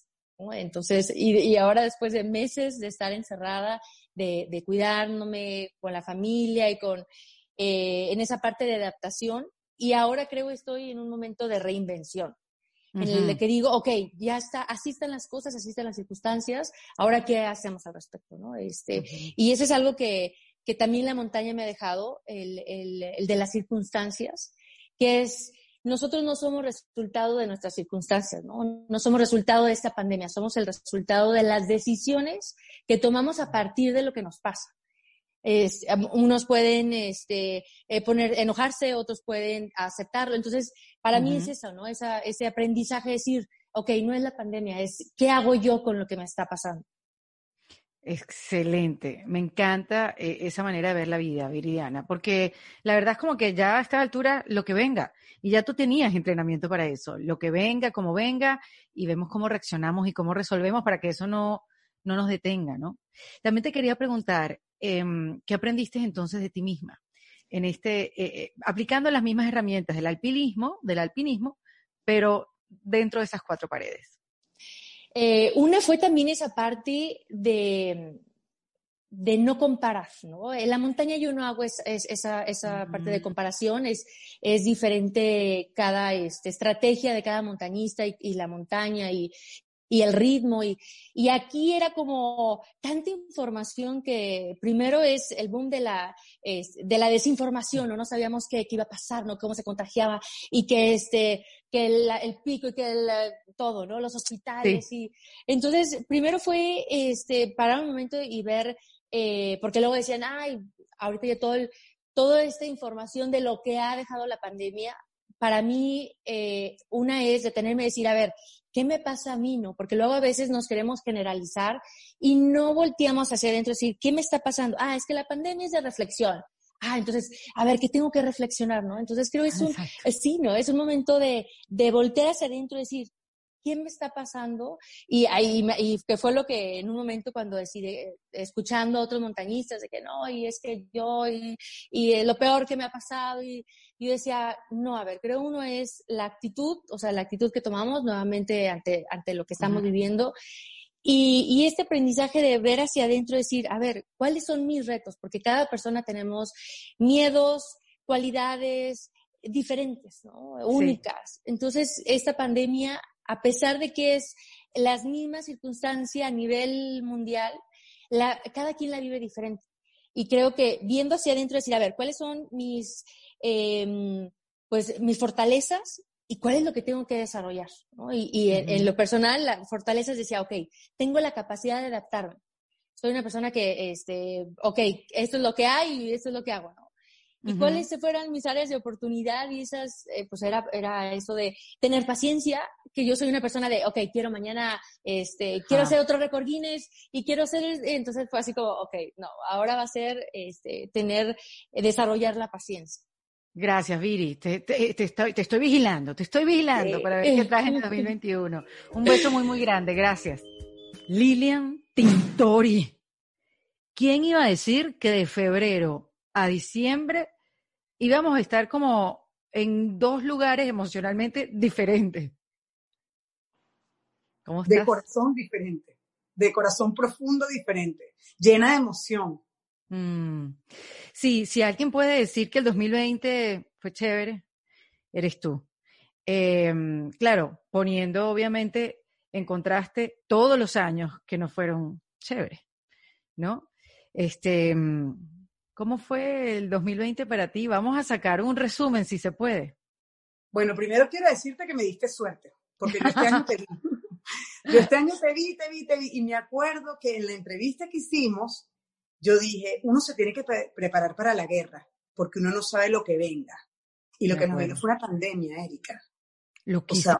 Lo que no vino fue una pandemia, que también creo que todos hemos sacado lo mejor de cada una para aguantarlo, para entenderlo, para criar a nuestros hijos encerradas, para verle el lado bueno a, a algo tan duro como, como es que tus seres queridos y la gente cercana o alguien eh, mayor se muera por una pandemia. Pero bueno, apartándolo de la pandemia y teniéndolo muy presente porque todavía la tenemos y hay que saberla manejar y hay que saberla entender, Sí. eh, ya hace un mes exacto, eh, bueno, mm, la vida me devolvió a mi esposo. Leopoldo llegó a la casa, me tocó la puerta en, en nuestra casa, donde nosotros estamos viviendo aquí en Madrid, y yo no lo podía creer. Porque no sabías Para mí, nada. No sabía nada, no sabía nada. O sea, yo me enteré cuando cruzó la frontera, cuando ya estaba en un lugar seguro, él me llamó y me dijo, por favor, te pido que no se lo digas a los niñitos, porque quiero llegar sorpresa. Y de verdad que yo no me lo creí hasta que lo vi. O sea, cuando tocó la puerta, abrió la puerta y Manuela fue la que le abrió la puerta. Le dije, Manuela, está llegando tu abuelo. Abre, tocó el timbre y, y era él. Y bueno, lloramos de la emoción, nos abrazamos, no lo podíamos creer. Para mí es un milagro, un milagro familiar, porque yo de verdad no lo esperaba, no me lo imaginaba tampoco, porque ha sido tan largo y tan duro, Erika, que uno se pone mecanismos de defensa y uno dice, ¿sabes qué? Esta es mi vida, yo soy así, ya yo aguanté esto y esta es otra etapa. Yo estaba así, incluso me enfoqué en estudiar en el IE, me enfoqué en sacar adelante Pura Energía World, que estamos funcionando ya en Europa, estoy súper motivada y emocionada con mi trabajo. Que es tu emprendimiento, que es la continuidad de lo que empezaste en Venezuela, eh, lo empezaste a mitad de año, creo que fue, ¿no? Sí, sí, sí, lo comenzamos en mayo eh, con la pandemia y ya en verano, eh, en, en pleno verano terminamos de formalizar todo y ya tenemos página web, redes sociales y tenemos a gente entrenando, a nuestras deportistas que las convertimos en atletas. Mira, Lilian, yo me acuerdo cuando hablamos en febrero que, que yo te decía, pero Lilian, pero, pero ¿qué ves en tu futuro? ¿Qué quieres hacer? Y tú estabas, la libertad de Venezuela, la libertad de Leopoldo. Y, y eso que me estás diciendo, que tú te creaste tus propios mecanismos emocionales y mentales, tú estabas en ese mecanismo. Porque ese fue además el comentario que nosotros hablamos después y el comentario de la gente, pero, pero es que Erika no, Lilian, es que no, es que no podías decir otra cosa, porque esa era tu visión y esa era tu manera de mantenerte en pie. Sí. Sí, no, y además que uno se tiene que agarrar de motivaciones, ¿no? De motivaciones reales y sentirse útil, eso es lo más importante, sentirte útil. Eh, yo me concentré en estar con mis hijos y agradezco demasiado el tiempo que estuve con ellas, con ellos tres, sola, sin el papá, sin la figura del papá. Porque Mm. eso me dio una cercanía muy grande con ellos, pero también me hizo entender qué ejemplo quiero darle yo a ellos. Y por eso monté por Energía World. Mm. Y ahora, bueno, tengo más trabajo porque llegó Leopoldo y lo estoy ayudando, porque además entiendo su lucha, entiendo su propósito, entiendo lo que quiere hacer. Siempre lo has entendido, Lilian. Hay algo que no has entendido. Bueno, eh, siempre lo he entendido, pero he aprendido, Erika, porque no es fácil. O sea, el- lo de Leopoldo no es solamente política. Lo de Leopoldo es, política internacional, es diplomacia, es unidad, es trabajar con la gente, es, es trabajar con las víctimas, porque el tema de Venezuela es complicado, todos lo sabemos, todos sabemos qué pasa en nuestro país, pero todos sabemos que tenemos el sueño que lo vamos a rescatar y vamos a volver. Mira, Lilian, que yo, bueno, tú sabes que yo estoy muy contenta por ti, porque han sido muchos años de lucha y a veces como que, ¿por qué a mí? Yo sé que tú no me vas a decir que eso lo has pensado en tu vida, porque tú eres una mujer muy fuerte, pero obviamente que uno se le pregunta por qué a mí, por qué a nosotros, por qué a mi familia. Y qué bueno que ahora tengas a Leopoldo de vuelta. Este, si han habido años de aprendizaje, quizás de pérdida, porque fueron años que estuvieron separados, que perdieron de, de ver crecer a los hijos juntos, o, o tiempo ustedes de pareja, qué bueno que están juntos y que están a tiempo para recuperarlo todo, ¿no? Sí, es una adaptación, o sea, es como volverme a casar. Las mujeres se reirán porque solo nosotros las mujeres entendemos los espacios, la dinámica, sobre todo cuando uno se acostumbra a vivir sola. Mm. Pero mm, Hacerle, a- hacerle espacio en el closet. en el baño, en el closet, eso, somos muy distintos, pero, mm, pero eh, da alegría, da alegría esa Claro. cuesta, todos los cambios te exigen, uno no Ujú. puede esperar que las cosas no cuesten, yo, yo soy de la que pienso que cuando las cosas cuestan es porque más las vas a disfrutar y Mm. más las vas a valorar, y, pero yo sí tomo en cuenta ese, esa, eso que hablamos tú y yo y esa frase que me dijiste, dijiste vive, vive. Y sí estoy viviendo, estoy viviendo más, estoy consciente que, que se ha dado mucho y se tiene que seguir dando, pero Sí. con alegría, con optimismo y con, y con tranquilidad, con mucho equilibrio, no solamente mental, físico, eh, espiritual, sino en agenda. O sea, el día a día cómo es, ¿no? Cómo es el lunes, cómo es el martes, cómo es tu miércoles, cómo es tu jueves. Volteas para atrás, ¿ya medité? No, no he meditado. Volteas para atrás, ¿entrené? No he entrenado. Algo está mal. Sí, Tienes no, tener abandonarte, Lilian, ¿no? O sea, me imagino que lo que estás queriendo decir es eso. Sí. Em, en ese tiempo que estuviste sola con tus hijos, eh, bueno, yo recuerdo que en la pandemia yo vi fotos que tú me mandaste corriendo no sé cuántos kilómetros dentro del apartamento, Sí, aquí, dando vueltas. dando 10 kilómetros vueltas, En la sala, en la salita. 10 kilómetros en la sala. Lilian, eso es voluntad, disciplina, eso, eso es una cosa increíble. Quería que, que lo supiera la gente que Lilian hace ese tipo de cosas. Pero en ese tiempo que estuviste sola con tus chamos, en ese tiempo que estuviste sola, sola, sola, sola, contigo misma, ¿qué aprendiste de ti? Yo creo que fue un momento súper importante porque yo tenía muchos años trabajando y luchando sin parar. Y no me permitía analizar las situaciones ni tampoco me permitía no hacer nada. Y la pandemia nos obligó a no hacer nada, o sea, nos obligó a Ujú. encerrarnos en, en la casa. Aquí en Madrid no podías salir porque la policía te multaba. Entonces yo estuve horas, bueno, como todos, encerrada en una casa y que yo no sabía ni qué hacer. Yo puse a limpiar puertas, a, a limpiar los zapatos de los niñitos, a hacer limpieza de closet, bueno, lo que hicimos todos, ¿no? ya, ya era como una Claro. tarea, check, check, check, ya hice todo.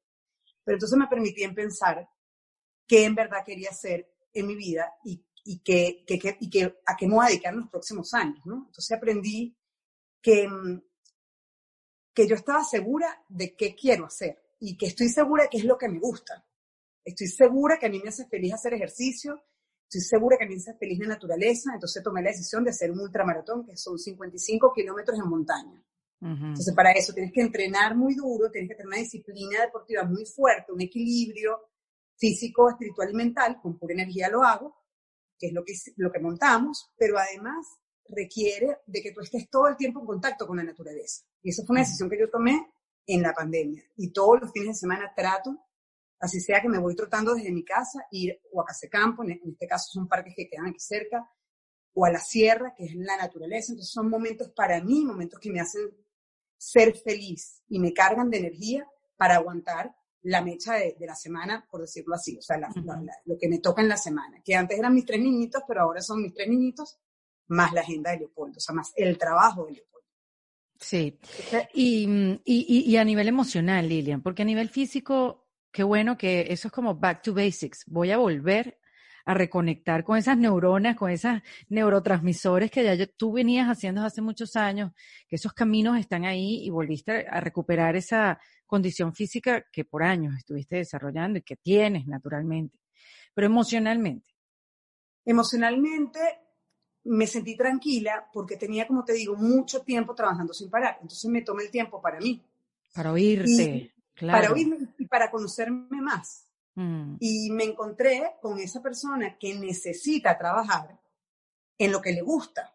Muy bien. En este caso es pura energía, un proyecto integral que te ayuda a conectarte a tu mente, tu cuerpo y tu espíritu. Ujú. Y lo vivo todos los días y trato de transmitirlo a los deportistas que están en pura energía. Pero también entendí y analicé mi relación personal, mi relación con mi país. Perdoné mucho de todas las cosas que pasaron, lo dejé atrás. Y también sané mucho toda la situación personal, matrimonial con Leopoldo. Mm. Y me ayudó mucho este momento, porque de repente llegó. Y si él llega y yo no estoy lista, bueno, Claro. Pero yo llegué y yo estaba lista emocionalmente para empezar una nueva etapa, que es Mm. dura, que es fuerte, porque seguimos en la lucha. Es una lucha que sigue, pero es distinta, Erika, porque es una lucha durmiendo en la misma cama. O sea, yo Mm. recé el rosario desde mayo todos los días con muchísima fe. O sea, yo, yo había rezado, pero yo nunca había rezado tanto como este año. Mm. También recé mucho en la pandemia. Yo rezaba el rosario todos los días con mi mamá, todos los días para que mi familia estuviera de nuevo junta. O sea, para que Wow. él y yo durmiéramos en la misma cama. O sea, yo lo pedía así, los dos en la misma cama durmiendo, o sea, en la misma casa. Y, y, y esto está pasando ahorita. O sea, se cumplió ese deseo que yo necesitaba que se cumpliera para yo seguir bien y tranquila. Era lo que a mí me faltaba para seguir. Qué bueno, Lilian. Qué bueno que estás completa. Estoy más completa que cuando hablamos la última vez. Estoy, ahorita sí me siento como súper completa. Es que te siento conectada, te siento conectada contigo, pero es que lo entiendo demasiado. Cuando dices de esos mecanismos, te lo entiendo demasiado porque uno está en automático. Yo estoy positiva en automático, se acabó. Así es como yo voy a transitar este momento de mi vida. Y, y es válido. ¿Quién dice que no? No hay bueno ni malo. Es lo que te sirve y te, te funciona. No, pero aprovecho, Erika, que estamos Ajá. hablando, que, no- que, no- que te sigue tanta gente y que, y que me comentaron mucho ese podcast que hicimos, que fue para mí súper especial porque fue revelador. Yo tenía mucho tiempo sin hacer televisión, ni radio, ni nada. Yo estaba absolutamente obsesionada por rescatar a mis niñitos y de- del horror que vivimos en Venezuela y quería como un espacio nuevo en mi vida. Y mm, desde que hablamos, yo, yo me conecté muchísimo con eso, ¿no? Con, con de verdad que quiero hacer y de verdad que soy. Y fue súper especial. Y quiero aprovechar, darle las gracias a la gente porque sé que compartieron conmigo esa felicidad de abrazarnos en familia. Y mm, lo que viene vendrá, pero yo quiero agradecer muchísimo que compartieron esa energía positiva porque saben lo, lo mucho que me hacía falta. En mi familia completa, lo mucho que me hacía falta Leopoldo como hombre, como persona, como ser humano, no como imagen ni como político, sino como persona. Y esa persona también la estamos cuidando, la estamos eh, rescatando del encierro de siete años, la estamos entendiendo y dándole ese espacio como se lo merece. Qué bella, Lilian. Tú sabes que después que se salió ese episodio, yo me acuerdo y me voy a permitir compartirlo porque es algo muy lindo y yo creo que es chévere que la gente lo sepa. Pero tú me escribiste o creo que me grabaste un audio, este, porque salía tu episodio, ya yo había regresado, y me dijiste, Erika, gracias por acercarme a quien yo era. Ah, y eso a mí, wow, me tocó como el corazón, porque es bonito, o sea, eso es reconocer que obviamente has cambiado porque has tenido que cambiar, no son decisiones tomadas a conciencia, y qué bueno reconocer, yo era chévere, gracias por acercarme a eso. Sí, Total. No, y te lo juro que lo vivo todos los días, porque ahorita la gente es súper fuerte. O sea, yo, yo Mm. para agarrar este espacio para hablar contigo, yo decía, lo tengo que hacer primero porque quiero continuar las conversaciones con Erika. Segundo, porque quiero que la gente vea cómo desde mayo todo lo que ha pasado, ¿no? En mi Ujú. cabecita y en nuestras vidas.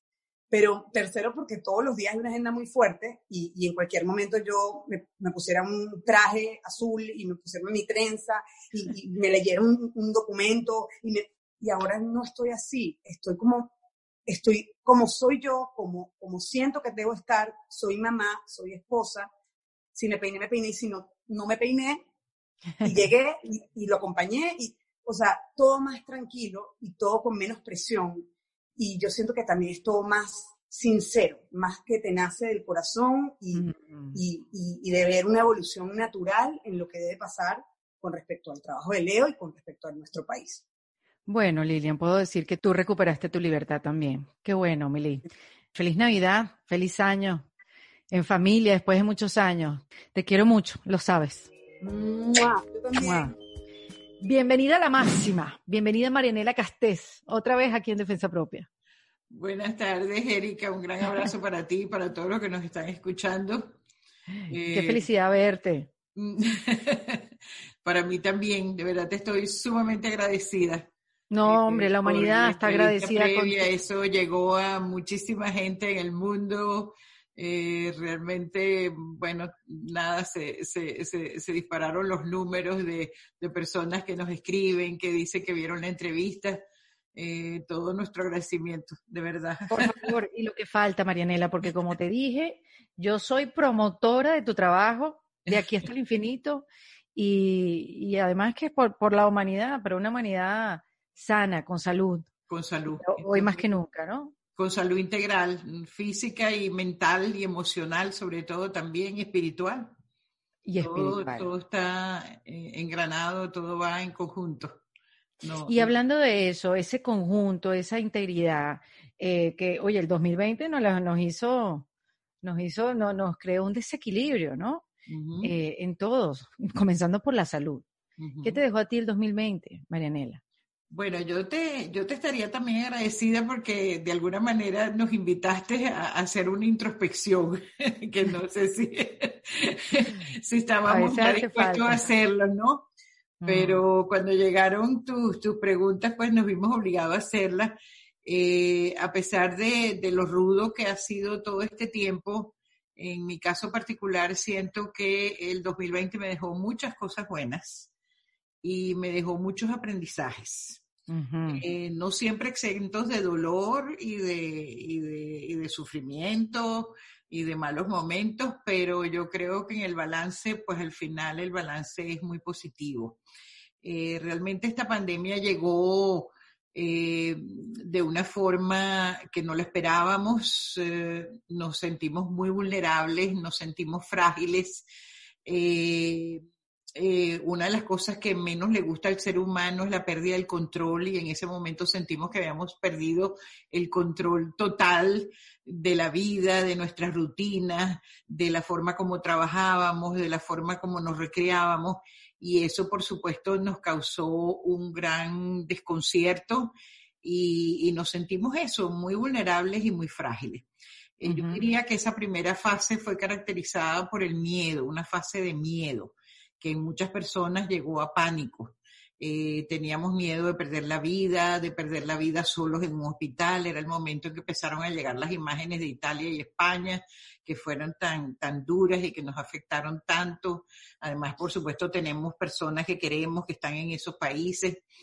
Eh, así que esa fue una fase que, que, quizás para muchos todavía se conserva, sin embargo, rápidamente pues algunas personas comenzamos a movernos a una fase de aprendizaje.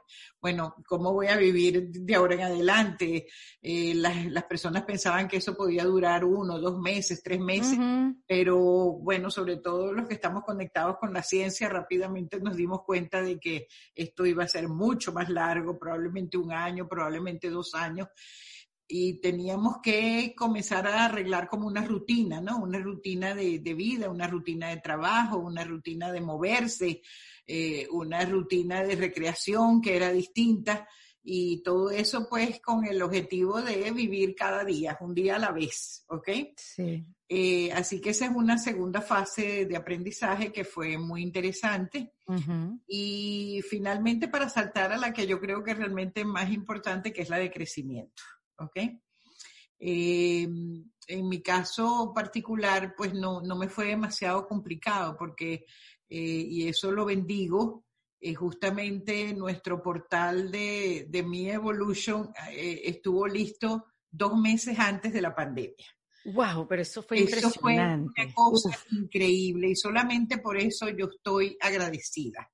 O sea, nosotros en noviembre eh, inauguramos el portal. El primer curso salió el 20 de enero. O sea, ya la pandemia venía por ahí, ya se sabían de los casos en China. Y ya el segundo curso que fue en febrero ya lo hicimos casi en plena pandemia. Uh -huh. Entonces, eh, eh, una de las cosas pues que hice pues fue, bueno, buscar en la ciencia realmente porque por supuesto ahí empezaron a salir toda una cantidad de noticias falsas. Eh, bueno, tú sabes cómo fueron esos, esos sí, días, vale. fueron terribles. Entonces, conectarme pues verdaderamente, afortunadamente, las mejores revistas de ciencia abrieron sus, sus, portales y uno tuvo acceso a la información día a día. Casi mi rutina comenzaba todos los días a ver qué se sabía de la inmunología, qué se sabía de la vacuna, qué se sabía de las medidas de control, etcétera. Y, y, lo que fue muy afortunado es que me diera cuenta tan rápidamente que esto era el terreno de la psiconeuroinmunología. Eh, porque tocaba dos de los pilares más importantes de la psiconeuroinmunología, que es el sistema inmunológico y el, y el terreno de la mente y de la psique, el sistema nervioso central, y también el endocrino.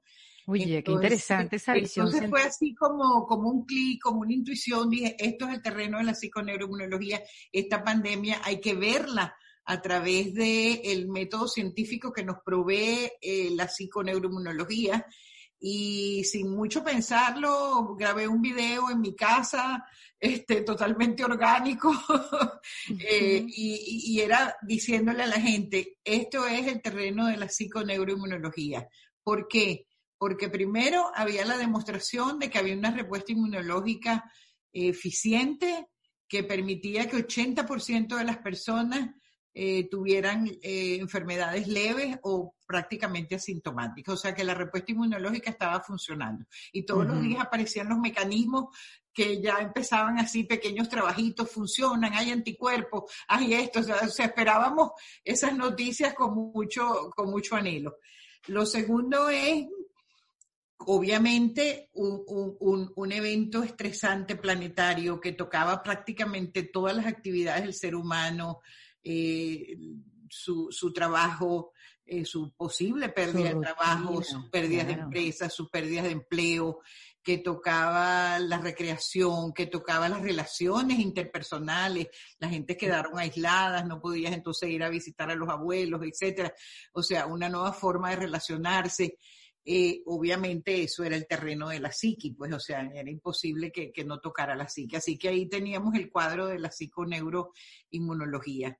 Y, y, fue muy afortunado que tuviéramos el portal abierto porque pudimos inmediatamente, por ejemplo, poner a la disposición de las personas información uh relevante y también herramientas. Entonces pusimos la, la, por ejemplo, la aventura inmunológica. Desde el 11 de marzo está a la disposición de, del mundo entero que la pueden bajar gratuitamente en sus celulares y la gente empezó a escribirnos, a decir que bueno, eso marcó una diferencia, y yo decía, háganlas, háganlas en familia, háganlas con los adultos, los adultos mayores, etcétera.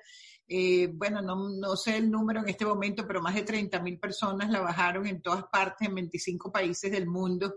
María y, y eso, y eso, eso, eso, eso es de las cosas buenas que, que Pero es este año. Es impresionante porque es como todos tus años de carrera, 25, Todo. 30 años estudiando la psiconeuromología, siendo la experta, la pionera, Latinoamérica, Venezuela, como que este año fue que todo se como que se, se juntó. Sí, por supuesto, ninguno de los planes que tenía previstos se hizo, los que tenía originariamente, ya fueran familiares, talleres, claro. eh, cursos, conferencias, congresos, nada de eso se pudo realizar, pero siento que esto fue muchísimo más importante. Oye, y yo te voy a decir una cosa, Marianela, si a mí me preguntan lo que yo he estado preguntando durante todo este programa, ¿qué me dejó el 2020? Me dejó la psiconeuroinmunología. Ay, Sin bueno. duda, eso está en mi lista y para mí ha sido, ya yo te lo he dicho mil veces, un, un, descubrimiento, un despertar, un, un, estar más consciente de lo que hacemos en el, nuestro día a día.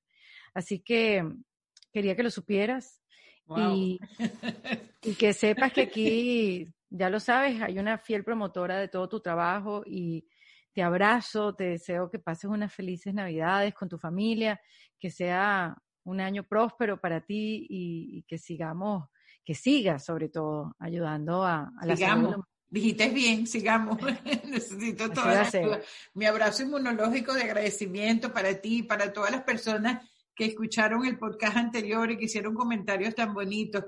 Que reciban, de verdad, que pasen una feliz Navidad y, y, y, y acérquense a nosotros. Es como importante también empezar el nuevo año como liberado, limpiado de, de, uh -huh. de, todo este malestar que obviamente pues todavía no se ha resuelto, pero que ya tenemos una idea más clara, ya tenemos la luz de las vacunas que ya están pronto a, aparecer, eso va, a haber que hacer también otro, otro trabajo allí para que la gente se acerque y se quiera vacunar y se vacune, eso es bien importante. Pero bueno, te abrazo muy especialmente, Erika. Bella. Gracias. Gracias, María Elena. El año que viene seguimos hablando. Un abrazo para todo el mundo. Gracias. Elena Bustillos, bienvenido otra vez en Defensa Propia. Gracias, Erika, por la invitación nuevamente. No, feliz de conversar contigo. Además, bueno, la, gente vibró con nuestra conversación, con tu visión, con tu manera de explicarlo todo. Y qué bueno, pues nada, volvernos a ver. Gracias. Mira, Elenita, nada, estamos hablando del 2020 y yo creo que una mirada de tu parte, una respuesta a las preguntas que tengo y que he hecho a lo largo de este episodio, de tu parte creo que, es importante, creo que nos va a dar todos una, una esperanza. ¿Cómo fue para ti? ¿Qué te dejó el 2020? Mira, ¿qué me dejó? Yo tratando de pensar en la respuesta pensé dos cosas, ¿no? Lo primero que me deja el 2020, que aún no se ha acabado, pero bueno, lo primero que me deja creo que es un corazón más grande, ¿no? Un corazón más grande por varios motivos. El primero, porque ver tanto dolor en el mundo te hace sufrir con el que sufre, ¿no? Ver, tanto dolor, tanta, tantas personas que han pasado necesidades físicas, materiales, espirituales, morales, pues uno sufre con el que sufre y siento que, que empatizar con el dolor de otro, al menos a mí, me ha hecho el corazón más grande y no pasa un día que no rece por las personas que están sufriendo. Mm. Por otra parte, también un corazón más grande por, eh, pues por la admiración de tanta gente y tantos actos de solidaridad que se han visto, ¿no? Eh, salud, lo, que se ha llamado en muchos países el personal indispensable que, que han arriesgado, pues pienso que esa admiración y gratitud también ha hecho mi corazón más grande. Y finalmente también un corazón más grande porque aunque los medios tecnológicos no han cambiado, la verdad es que la pandemia sí me ha dado mucha oportunidad para reconectar con gente que quería, pero que tenía años sin ver. Zoom con mis amigas del colegio, que nos graduamos hace mucho tiempo, con mis amigos de la universidad, que nos graduamos también hace bastante tiempo, Zoom con mis primos desperdigados por el mundo. Este mismo eh, encuentro contigo eh, me ha hecho reconectar con mucha gente y pues creo que mi corazón se ha hecho más grande, ¿no? Porque cabe más gente, no saca, no, no, yo digo que siempre digo a los niños cuando se cambian de colegio que si te cambias de colegio no es que tienes que sacar a tus amigos del colegio antiguo para meter a los del nuevo.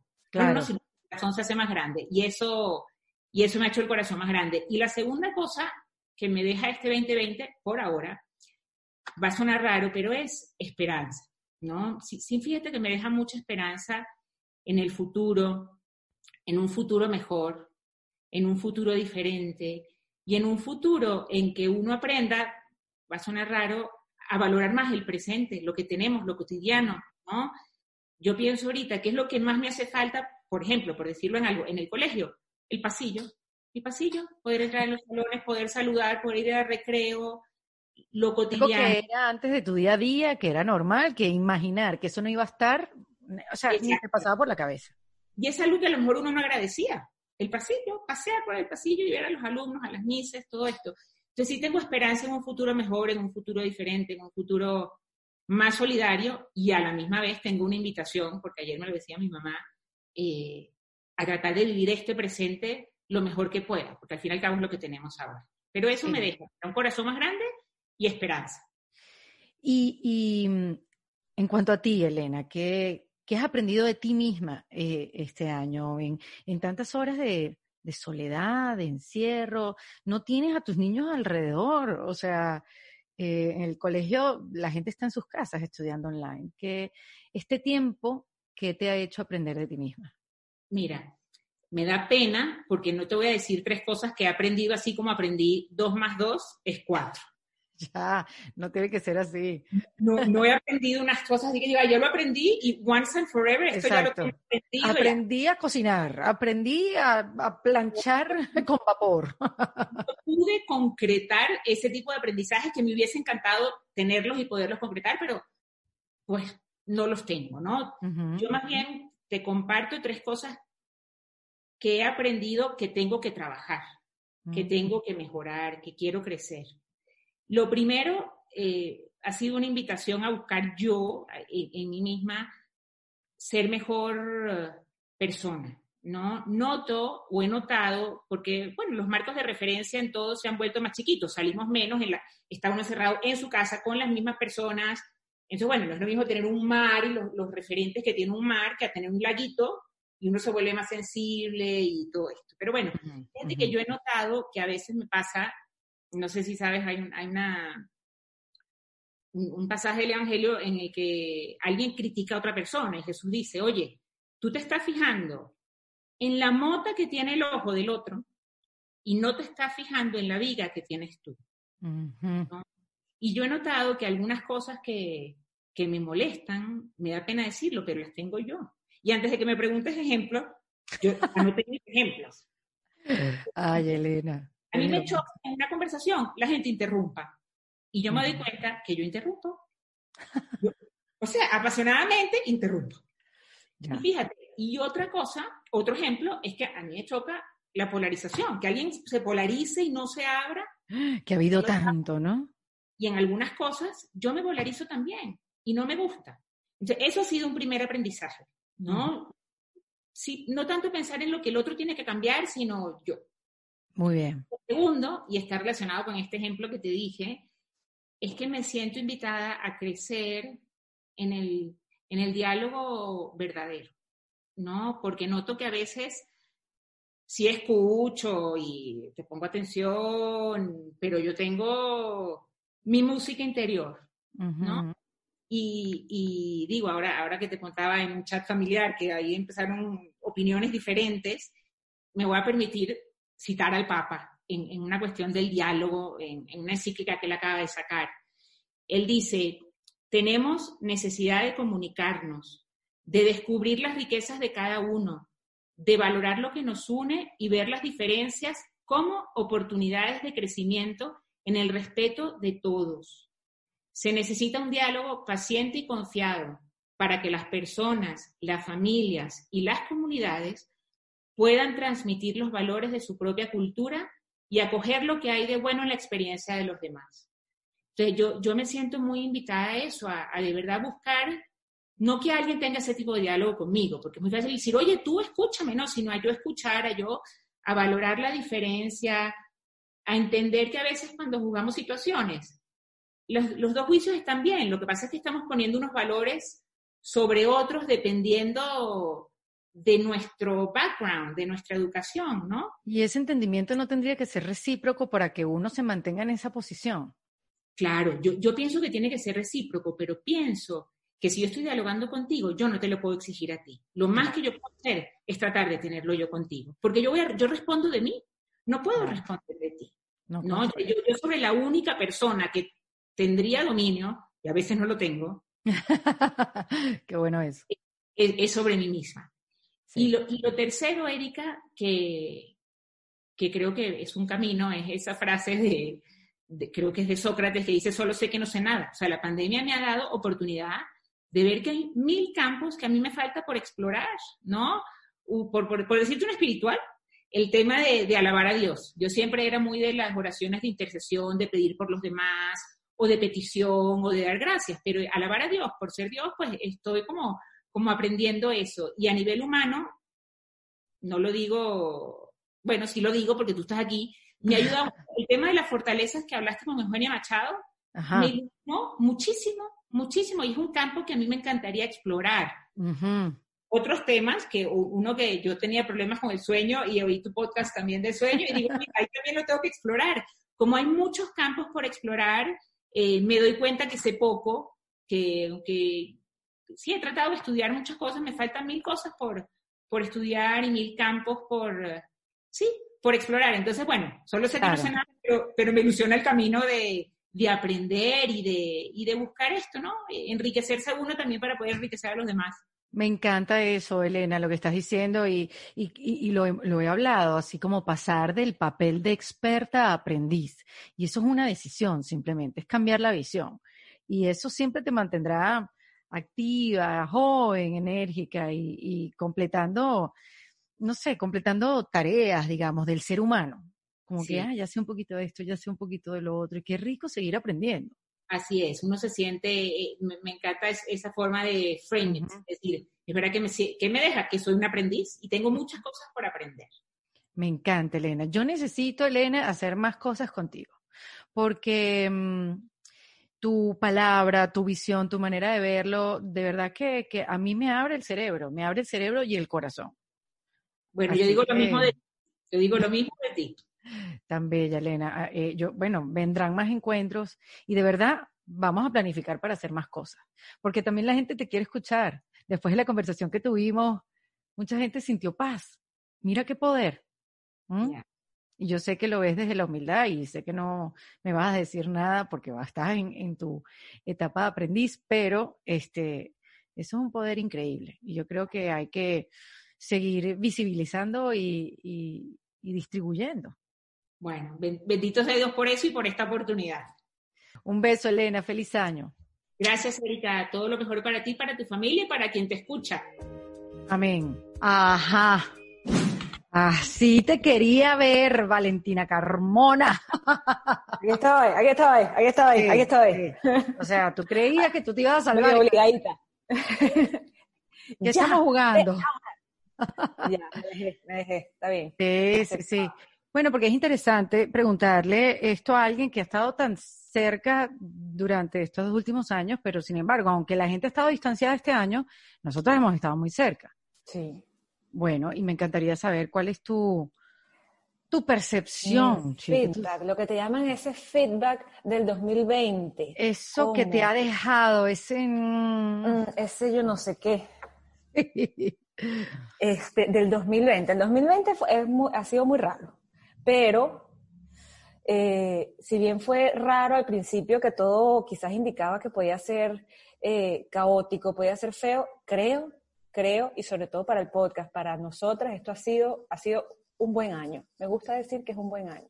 De mí, quizás. De ti. De mí, de mí más allá del podcast. Yo me quedo y aprendí, aprendí, aprendí que puedo hacer más de 20 abdominales seguidos. En marzo dije, ¿y ahora qué voy a hacer? Ejercicio. Resulta que sí puedo hacer ejercicio. Vamos a ver. Mira, mis dos primeros meses fueron ejercicio, ejercicio, ejercicio. Sí puedo hacer 20 abdominales seguidos. Perfecto, soy buena. Eso fue como hasta eh, mayo. En mayo agarré la sábana en la cobija y dije, hasta aquí tiene el final del mundo que me agarre cómoda en mi cama. Claro, modo, modo pesimismo, esto se acabó. Esto se acabó, ya, se me agarra. Pero me gusta haber entendido, ahorita que lo veo en perspectiva, que somos, que hemos sido muy pacientes y que hemos aprendido de la paciencia este año. Me encanta eh, ver cómo, cómo bueno, por lo menos yo, era una Tú. persona como muy, yo siempre he sido muy paciente, pero me gusta la- las cosas que emocionalmente, familiarmente, socialmente, económicamente, que sean las cosas para allá, para allá, para allá, para allá, para allá. Y como esto estuvo lleno de un montón de contratiempos, de los planes se borraron completamente, cosas tan sencillas como mm, eh, conocer a mi sobrino. Yo tengo un sobrino que yo no conozco. Yo estaba lista para conocerla en, en agosto.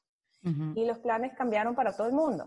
Sí. Y la frustración que eso te podía dar, que eso me dio en su momento, entendí que no estaba en mis manos y con mucha ayuda de, de mí misma, descubrí una paciencia que yo no sabía que tenía. No lo puedo controlar, no puedo controlar esto, no puedo controlar que no pueda ver a mi familia, no puedo controlar que no pueda hacer este trabajo de la forma en que lo quiero hacer, no puedo controlar un montón de cosas. Y busqué, busqué, busqué y entendí que soy un ser humano muy, muy paciente.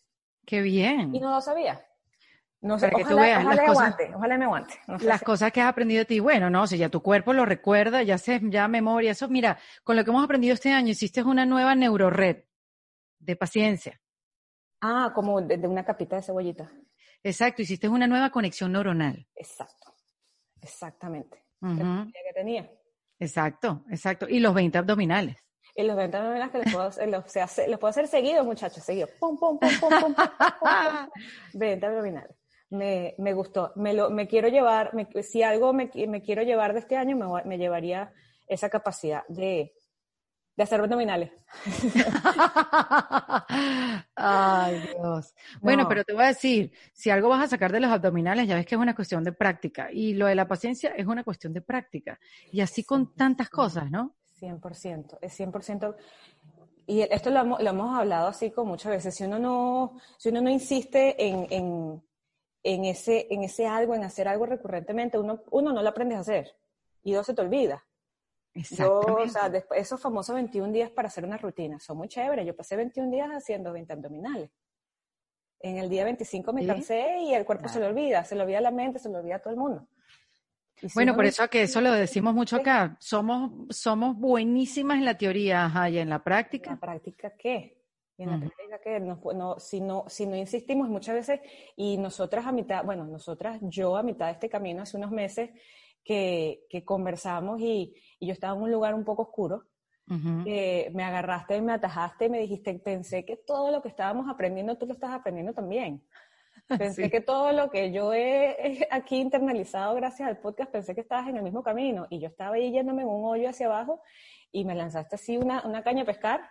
Ujú. Ven acá, me lanzaste un anzuelo. Y Porque no te das cuenta, porque así como cuando actúas en automático, no te das cuenta que estás en automático. que estás allí, que se te olvidó todo lo que te han dicho, todo lo que te han repetido, todo lo que has aprendido, porque sencillamente lo dejas de practicar, te lo dejas de creer, no lo, lo dejas de entender. Porque es algo muy bonito en palabras, algo muy bonito cuando nos dicen, pero en el momento en que uno dice, ok, me aplica para, aplica para todos los demás, y para mí, no, para mí no aplica, para mí. No hace falta. Una curvita para aquí, un desvío para allá. Yo, yo no, yo no, yo, yo lo entiendo, yo lo entiendo, pero no lo necesito. Y es mentira, uno se engaña, me, me engañé por un par de meses hasta que agarré el anzuelo.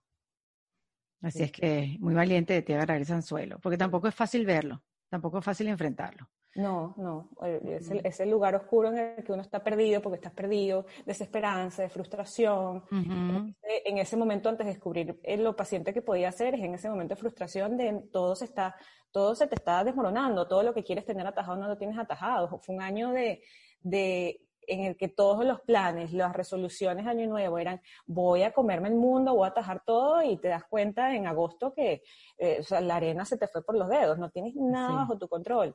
Un Y duelo tras otro. Un duelo tras otro, vas perdiendo un montón de cosas, fui perdiendo un montón de cosas y perdiendo, y gracias a Dios no perdí, yo no perdí nada importante.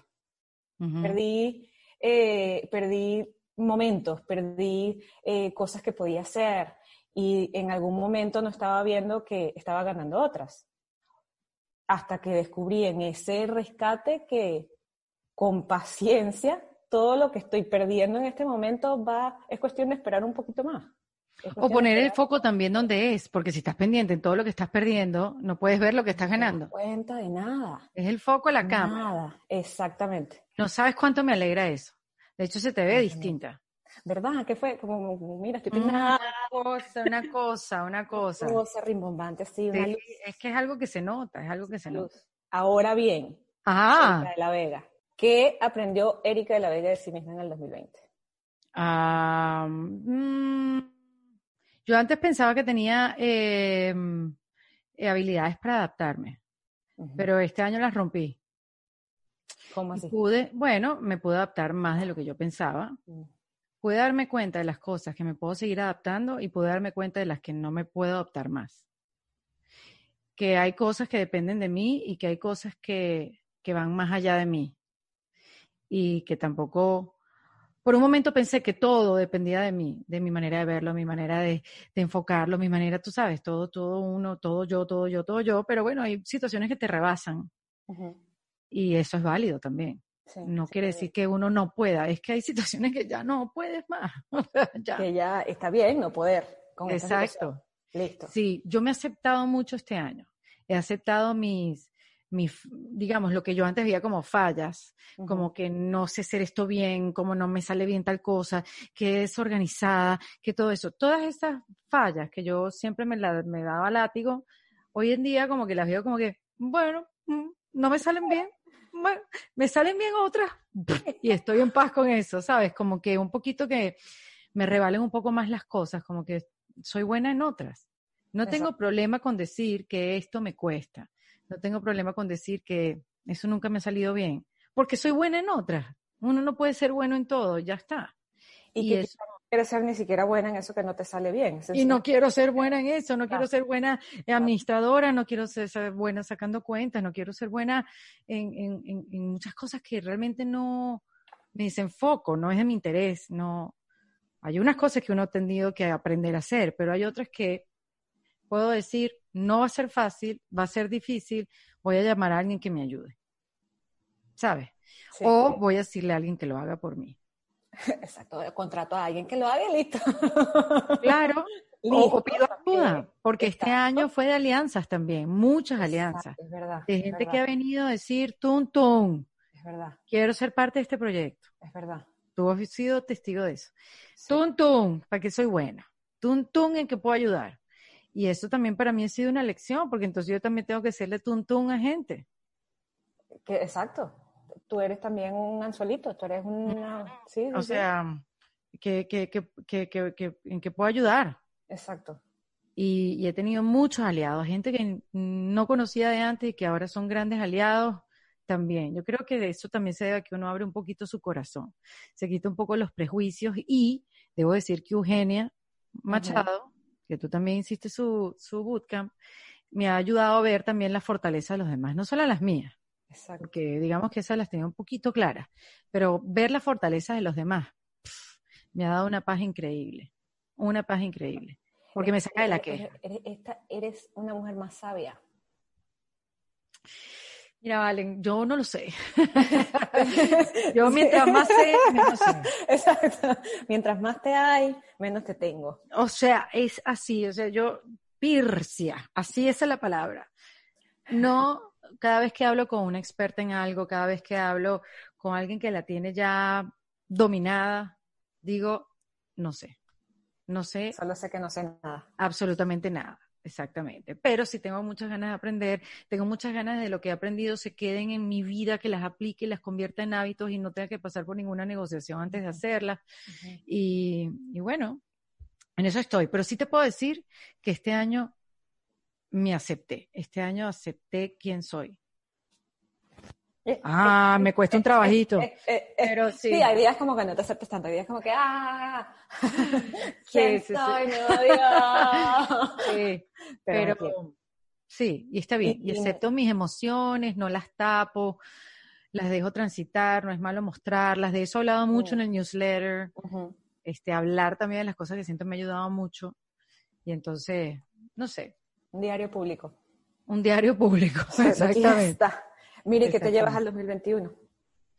¿Cómo voy a enfrentar yo el 2021 con... Chica, con... Tengo dos palabras, con paz y con emoción. Ay, qué bonita. Qué bonita. Yo en el fondo tengo corazón. en la manita, sí, en el hombro. Valentina me da cariño poniéndome una manito en el hombro. Este, sí, con esas dos palabras quizás, porque sí, quiero paz, necesito paz, estoy buscando mi paz, eh, pero también mm, quiero meterle emoción a eso, ¿sabes? Una cosita, una cosa, a eso. Por favor, un poco de sabor. Eh, así, así mismo, así mismo. Entonces, bueno, gracias por hacerme las preguntas porque no las iba a poder hablar y decir en ningún lado. Oh, para, para, eso, para eso me tienes. Gracias por acompañarme, Valen. Gracias por seguir conmigo. Gracias a ti. Gracias a ti por dejarme acompañarte. Naja. Que te quiero. Te quiero. Que quiero, que sí, que el mundo lo sepa. Ay, por Cristo. Salud, hermana, salud. Por el 2021. haber hecho esto así con una copa de champaña. Y uno con agua. Y agua aquí. Gracias. Lo haremos. Toma, toma.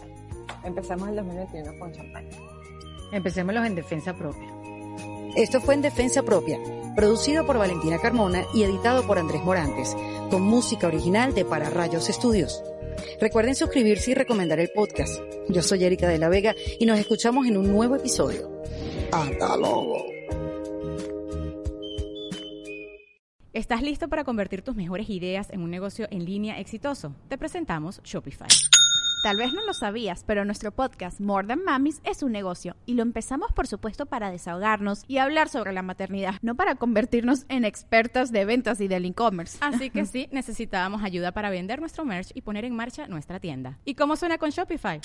Llegó otra venta. Shopify es la plataforma de comercio que está revolucionando millones de negocios en todo el mundo. Ya seas un emprendedor desde tu casa o desde donde sea, Shopify es la única herramienta que necesitas para iniciar, administrar y hacer crecer tu negocio sin dificultades. Con Shopify puedo gestionar pedidos, envíos y pagos desde cualquier lugar, brindándote toda la información y estadísticas de tus ventas al detalle. Regístrate para un periodo de prueba con tan solo un dólar al mes en shopify.com barra sonoro, todo en minúsculas Ve a shopify.com barra sonoro para llevar tu negocio al siguiente nivel. Shopify.com barra sonoro.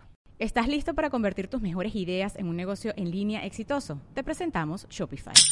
Tal vez no lo sabías, pero nuestro podcast More Than Mamis es un negocio y lo empezamos por supuesto para desahogarnos y hablar sobre la maternidad, no para convertirnos en expertas de ventas y del e-commerce. Así que sí, necesitábamos ayuda para vender nuestro merch y poner en marcha nuestra tienda. ¿Y cómo suena con Shopify?